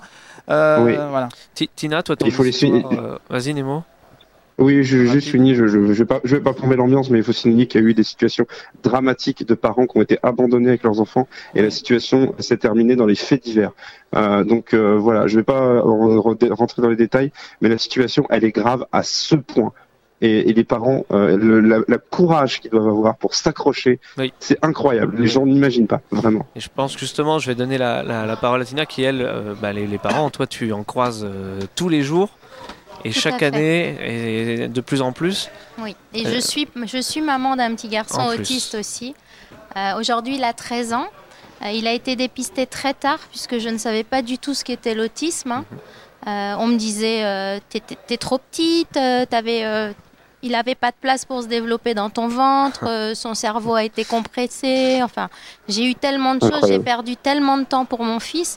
Aujourd'hui, à regret, puisque comme je disais ce matin, plus on les prend tôt, plus on les stimule et plus ils évoluent. Le mien, j'ai commencé à le stimuler à 8 ans. Donc euh, autant se dire que j'ai perdu 7 ans à passer de psychologue en psychologue, de, de structure en structure. Euh, Il n'y avait pas de place pour lui dans aucune école, personne ne voulait le prendre, puisque moi mon fils n'est pas Asperger, il est de bas niveau. Ça veut dire qu'il n'a pas le langage, qu'il a les crises, qu'il ne sait pas s'exprimer. Donc quand il veut quelque chose, bah, il va s'énerver parce qu'il ne sait pas faire. Donc on, on a créé, hein, avec les années maintenant, il sait s'exprimer, il a une centaine de mots maintenant, alors qu'on nous avait dit qu'il parlerait jamais. Donc je me suis acharnée, tous les jours on lui a répété. Euh, avec sa tata aussi qui est là aujourd'hui, hein, qui, qui m'aide au quotidien, mes amis. Et on, on a fait, on a fait en sorte qu'il parle, qu'il est capable de nous dire euh, j'ai faim, je veux manger gâteau, j'ai mal au ventre, enfin des choses nécessaires dans la vie, puisque nous la problématique avec nos enfants, c'est qu'on n'est pas capable de savoir s'ils ont mal, s'ils Oui. sont pas bien, qu'est-ce qu'ils ont pas. envie, donc qu'est-ce qu'ils vont faire? Ils vont s'énerver. Et un, un instant T, il a soif, il sait pas me dire j'ai soif, donc euh, il va faut- tout en, ouais. il va tout casser, il va tout envoyer. Il faut que l'information sorte d'une façon ou d'une autre. Exactement. Donc on a créé, comme vous disiez tout à l'heure, on a créé des petits pictos, on, on lui a appris à s'exprimer. Donc dans un premier temps, on a échangé des images. Quand il avait soif, soif il me donnait son image de l'eau. Voilà, on a fait, j'ai été formée, j'ai j'ai voyagé beaucoup, j'ai été formée par les plus grands, par Caroline Peters euh, à la méthode ABA. Je ne parlerai pas de méthode parce que moi, tout comme vous, je suis pas pour une méthode. Oui. Dans mon école, j'utilise toutes les méthodes. On est pluridisciplinaire, en ça veut dire que j'ai voilà, ouais. chaque enfant est pris dans sa particularité et en aucun cas je vais dire euh, celui-là, celui-là, celui-là, je vais les mettre ensemble. On travaille en un pour un. Il y a un objectif par enfant, par jour, par mois. Enfin, on évolue au rythme de l'enfant, ce qui est très important, puisqu'on peut pas, on peut pas se dire euh, un enfant qui sait faire un puzzle 20 pièces. Mm. Un enfant qui fait chez nous des puzzles à peine deux pièces, on ne peut pas les mettre ensemble, les faire travailler, évoluer ensemble. Et c'est la problématique aujourd'hui de travailler en groupe, en équipe. Chez nous, on se veut une école euh, en, en un pour un. Donc chaque professionnel, donc chez nous on a des psychologues, des éducateurs spécialisés, une psychomotricienne, une orthophoniste, une institutrice Montessori, on a un kiné, une ostéopathe, on a une dame qui fait du yoga aussi pour les calmer, canaliser leurs angoisses. Voilà, on a tout ce pôle autour des enfants, on tourne au quotidien, on a, on a des éducateurs sportifs, on, les, on fait de l'équithérapie, on les emmène au cheval, on les emmène au cinéma. C'est très important pour moi aussi de les intégrer à la vie. Bien sûr. Donc on les emmène, euh, on les emmène au restaurant, on va, on va au McDo, ils apprennent à demander eux-mêmes leur baguette à la boulangerie. Parce que La problématique réelle aujourd'hui des parents d'enfants autistes, c'est se dire qu'est-ce qu'ils vont devenir quand on sera plus là? C'est exactement ça. Parce que tant que nous on est là, il n'y a aucun souci. Ça, Moi, c'est une mon angoisse fils, euh, je vais tout faire pour lui. Ouais. Je vais l'emmener au maximum. Mais demain, je suis plus là. Qui c'est qui va s'occuper de mon fils? Et comment Qu'est-ce ça qu'il va va se passer devenir Voilà. comment ça va se passer Exactement. Donc c'est vraiment la grosse angoisse et d'où l'importance et l'intérêt d'avoir ouvert cette école. C'était de se dire, bah, déjà en attendant, il va évoluer. Je veux pas qu'il évolue tout seul parce que le mien n'était pas intégrable à l'école normale, hein, puisque de très bas niveau, euh, des très grosses crises au début, il mordait, il tapait. euh, Je sais pas si Mike, tu te souviens, tout petit, quand l'autisme s'est déclaré, on était en Normandie dans cette petite si, maison souviens, et il oui. commençait à faire du flapping avec les mains et on s'est dit, bah mince, Mmh. euh, il est mignon, on en rigolait, on, on l'a filmé. Jusqu'à Ouais. ses deux ans, il parlait normalement et du jour au lendemain, plus rien. Il a perdu son langage, il ne mangeait plus, il allait plus vers personne. Et puis j'ai commencé à me dire, bah mince, il est sourd. euh, j'ai commencé à alerter les gens, à dire, mais mon fils, il y a quelque chose qui va pas. Mais Parce que ça non, mais non, brusquement. mais voilà, exactement. Et du jour au lendemain, raison, sans raison aucune. sans euh, explication. Ce il il s'était rien passé de voilà. Donc euh, jusque-là, en plus, je vous dis ce qui était très compliqué, c'est qu'il avait parlé, c'est qu'il mangeait à la cuillère tout seul et, et du jour au lendemain, plus rien, plus de nourriture, euh, il pouvait plus supporter la cuillère dans la bouche. euh, euh, donc il allait à la crèche à l'époque, on me l'a rendu en me disant ça va pas, il pleure du matin au soir. euh, donc je l'ai récupéré, euh, je, je comprenais pas, on a été de médecin en médecin, on a, nous on a été à l'hôpital Trousseau. On m'a dit euh, Einstein a parlé à 4 ans, euh, vous inquiétez pas, euh, donc c'est de votre faute, euh, voilà, vous êtes petite. euh, Enfin bon, j'ai, C'est j'ai terrible vu- ça de culpabiliser les parents. je sais pas. culpabilise, ouais. Mais c'est toujours, dingue, c'est toujours de la c'est faute fou. des parents. hein. C'est toujours Oui, de la mais faute parce des que ça serait, ça serait pour, pour, pour, pour, le, pour le cadre musical, le musical, médical, une remise en question qui est Oui, très exactement. compliquée. quoi. Exactement, c'est tellement plus simple de nous accuser. euh, C'est ça. Il y, a- y sûrement aussi Et la faut- fierté du professionnel qui a fait des années d'études. C'est ça. ça. ça. Ouais. Oh, ouais, je pense. Et, et on, et on dit c'est la faute des parents, mais bien souvent on dit c'est la faute de la mère, comme par hasard. Oui, mais c'était de Ouais. ma C'est faute. souvent, hein, c'est souvent exactement. ça. Je l'ai eu, ce, je l'ai eu ce refrain là aussi. Bon là, je l'ai encore, mais il se trouve que c'est effectivement un peu de ma faute. Mais euh, je le vis très bien, hein, ça va, il y a pas de Parce qu'il y a problème. quand même, mais il y a- quand même des mères qui ont été, il y a eu quand même des mères qui ont été accusées d'avoir maltraité leur enfant pour qu'il soit malade et se faire Mhm. accuser. Voilà. Clairement, oui. oui. Pour qu'on s'occupe de nous. Ouais, je l'ai eu ça aussi. C'est ce qu'on ce appelle de Munchausen par ascendance et vous parlez de ça à un professionnel en Angleterre, ils vous rigolonnez parce que ça n'existe pas. Clairement, clairement. Mais euh, moi, j'écoutais Tina parler euh, de, de l'école et en fait, quand elle disait que au final, euh, il s'adapte à chaque enfant, mais en fait, toutes les écoles devraient être comme ça, en Mais fait. oui, mais clairement. Quand on clairement. y, quand Dans on- un cursus classique. dans ça un cursus ça. classique, normalement, le, Bien enfin, sûr. toutes, euh, enfin, tous les professeurs devraient s'adapter à chaque enfant. Ouais. Mais ça demande une Mais c'est pas le formation, cas. Mais tout à ça fait. demande des moyens. Mais, me- mais même les auxiliaires de vie scolaire, elles font ce qu'elles peuvent. Elles, sont de très bonne volonté et nous, on est tombé sur des gens formidables, mais elles sont pas formées. Elles ont aucune Oui. formation. Elles sont pas formées. Donc après, c'est très compliqué de, de se retrouver. Elles peuvent très bien se retrouver avec, avec un gamin qui est euh, trisomique, comme avec un gamin qui est autiste, comme avec un gamin qui est dyslexique ou dyspraxique. Est-ce que les formations existent Ou est-ce que c'est pas justement à force de travailler avec des enfants Mais en fait, il y a des que- que, voilà. formations. Au sein de l'éducation nationale, tu veux dire? Non, pour s'occuper d'enfants autistes. D'accord, je pensais qu'il y a vraiment une formation de magique? nationale. Je pense pas. étant Il y en donné a pas. hein. qu'il y a, étant donné- il y a tellement de cas différents que c'est vraiment Bah, d'être en ce qui- ce contact qui et est, d'avoir- en euh, ayant le temps de s'intéresser à un Ce enfant. qui est là encore invraisemblable, c'est que l'AVS, qui a- qui a- celle qui a le plus suivi euh, Axel, euh, ces derniers temps, elle manquait beaucoup, puisqu'on l'envoyait en formation, Oui. parfois une semaine, parfois 15 jours, pour euh, se, se- en apprendre plus sur l'autisme, pour savoir comment gérer les enfants. Et puis pouf, après on vous l'enlève. Oui. et on recommence tout le temps à zéro. Ouais. Tout le temps, tout Ouais. le temps, En, tout le en temps. fait, le truc, c'est que l'éducation nationale ne voulant pas faire de CDI, en fait, ils renouvellent trop souvent les AVS, ils sont obligés. Mais du coup, ils n'ont pas le temps de les former Hmm. parce qu'elles passent trop vite. Et du coup. euh, Elles, elles voilà. ont 12 heures, il me semble, de formation. Ouais, Donc c'est ça. autant se dire qu'en 12 C'est heures, apprendre Ouais, l'autisme non, et non, découvrir tous les cas. Et... Enfin, moi, ça fait, euh, j'ai 45 ans, ça fait, euh, ça fait encore 13 ans que mon fils est autiste et ça fait 13 ans que tous les jours, je découvre des nouvelles choses. Donc, euh, qu'on me dise Ouais. pas qu'en une formation de 12 heures, on peut former des AVS. Non, c'est impossible. mais ça. Mais ça, ça en revient, on en revient au même que l'autisme, c'est quelque chose de très précis, c'est toujours pareil. C'est ça. Et voilà, on peut remplacer les gens qui s'occupent des enfants, c'est pareil, de toute façon, c'est la même formation. Dans la Ju- tête de ceux qui décident. Juste pour compléter par rapport à la formation des Ouais. AVS, une petite anecdote. Euh, mon fils a eu pendant très longtemps une AVS et euh, notamment une qui a fait la rentrée scolaire avec lui et qui au bout de six mois de scolarité est venue nous voir pour demander mais alors du coup est-ce que vous pouvez m'expliquer ce qu'il a?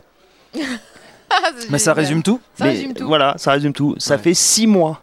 Et elle ne savait pas, elle, elle comprenait rien, elle savait pas ce qu'il avait, elle était là avec lui, mais elle savait pas ce qu'il avait. Mais Donc c'est incroyable. fou. Six mois après la Mais rentrée. moi j'ai un, ami qui est, qui est AVS et en fait il m'expliquait que euh, ils n'ont pas accès au dossier médical Oui, médicaux oui, des, oui. des enfants Et ils n'ont pas le droit de, ils n'ont pas le droit ils n'ont pas le droit de discuter savoir. avec les parents. Ouais, ils peuvent Parce pas que- savoir Parce que Ils quand on a voulu lui expliquer, nous a dit non mais en fait, j'ai- euh, Ouais. littéralement en gros, j'ai pas le droit de parler avec vous. Qu'est-ce et qui c'est quand même c'est dingue c'est dingue je sais, Euh, je sais c'est pas. des directives Quelle- qu'ils quelle ont. logique en fait. Ils ont des, directives de ne pas discuter avec les parents. J'imagine que c'est pour éviter de nouer des liens affectifs, puisqu'ils savent que du jour au lendemain, Oui. ils vont être retirés. Enfin, j'imagine qu'il y a Alors, quelque ces enfants ont ça. besoin de, de- de ce lien affectif. Je pense que C'est ça qui est. Oui, c'est- voilà. Ou pour On garder une neutralité peut-être vis-à-vis de l'enfant aussi?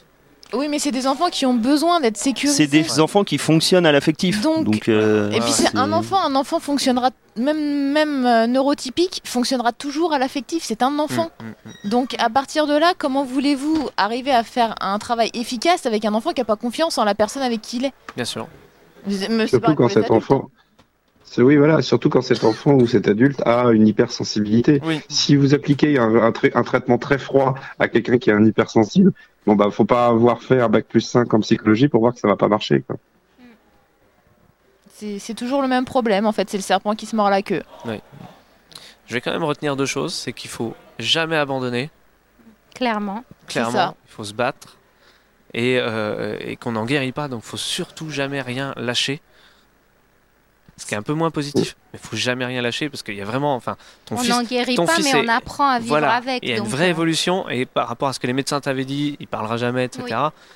Voilà, comme quoi. Ah non, il médecins- n'y a, pas de. Alors effectivement, a de on règle, on dit pas que c'est facile, mais il n'y a, y a pas de fatalité. Ouais. Il y a des, des personnalités, alors qu'on s'intéresse à l'au- à l'autisme, euh, Mm. il y a Joseph euh, Chovanec, euh, il y a Hugo Orio aussi, euh, des, des- des gens qui, qui maintenant un petit peu plus pignon sur rue, qui sont invités dans les médias, qui, qui- voilà, qui et, et- et qui vous et qui montrent partait de très loin. et qui vous montrent des, des parcours où on, on leur disait bah ils parleront pas euh, Mm. et, et et avec les parents qui se battent avec les, la famille les gens les associations etc il y, a- il y a des enfants qui vont qui vont très très loin mais malheureusement tous n'ont pas cette chance et c'est et c'est ça qui est terrible on en revient toujours aux mêmes causes c'est qu'il y a tant qu'il n'y aura pas de de, de comment de, de- de choix politiques forts et ben autant d'enfants de, de, de- de sacrifier c'est absolument horrible puisqu'on peut- pourrait faire beaucoup de choses Est-ce qu'on peut encore croire en la politique? Est-ce qu'on peut dire aujourd'hui à, à ceux qui écoutent, puis à d'autres, parce qu'il ne faut pas hésiter à faire passer le message, allez vers les politiques, vers vos politiques, ceux qui vous représentent et qui sont accessibles, et par- parlez-leur?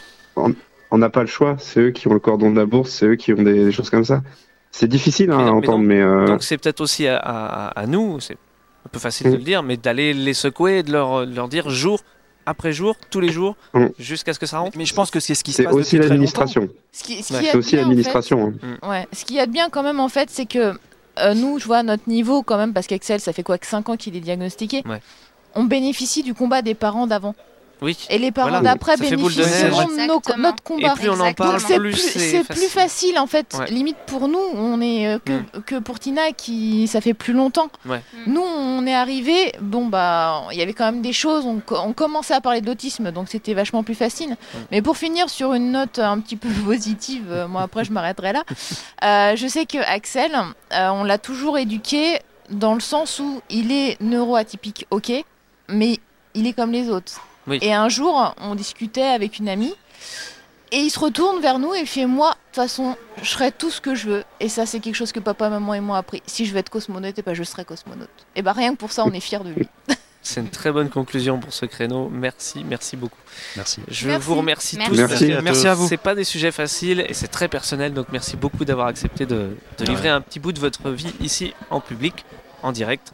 On est à 1158 euros dedans. Ah, Il y a quand même c'est un eu petit peu peu monté. Merci. petit peu Il y a eu un don Merci 15 euros. beaucoup. Merci, beaucoup. merci. Merci. Les gens dorment. Qu'est-ce que vous- Les gens dorment, mais on va les réveiller juste après. Qu'est-ce qu'il y a qui vient là? C'est juste après, c'est pas de euh, monstre trésor et c'est alors euh, pour les inciter à rester du coup. euh, je vais pas spoiler, mais c'est un créneau 18 plus, on va dire. on est à l'heure où on a le droit. explique pourquoi il y a des Donc ne partez pas. Exactement, ne partez pas. C'est 18 plus, ça va devenir très intéressant. Merci. Bah, Euh, du coup, moi, oh, raccrocher. Hein. C'est- C'est c'est dur d'enchaîner les deux beaucoup. sujets, mais bon. Merci d'avoir été avec nous, Nemo. Surtout que moi, j'enchaîne. Merci à vous Merci. et bon courage Oui. pour la suite. Merci. Merci beaucoup. Salut.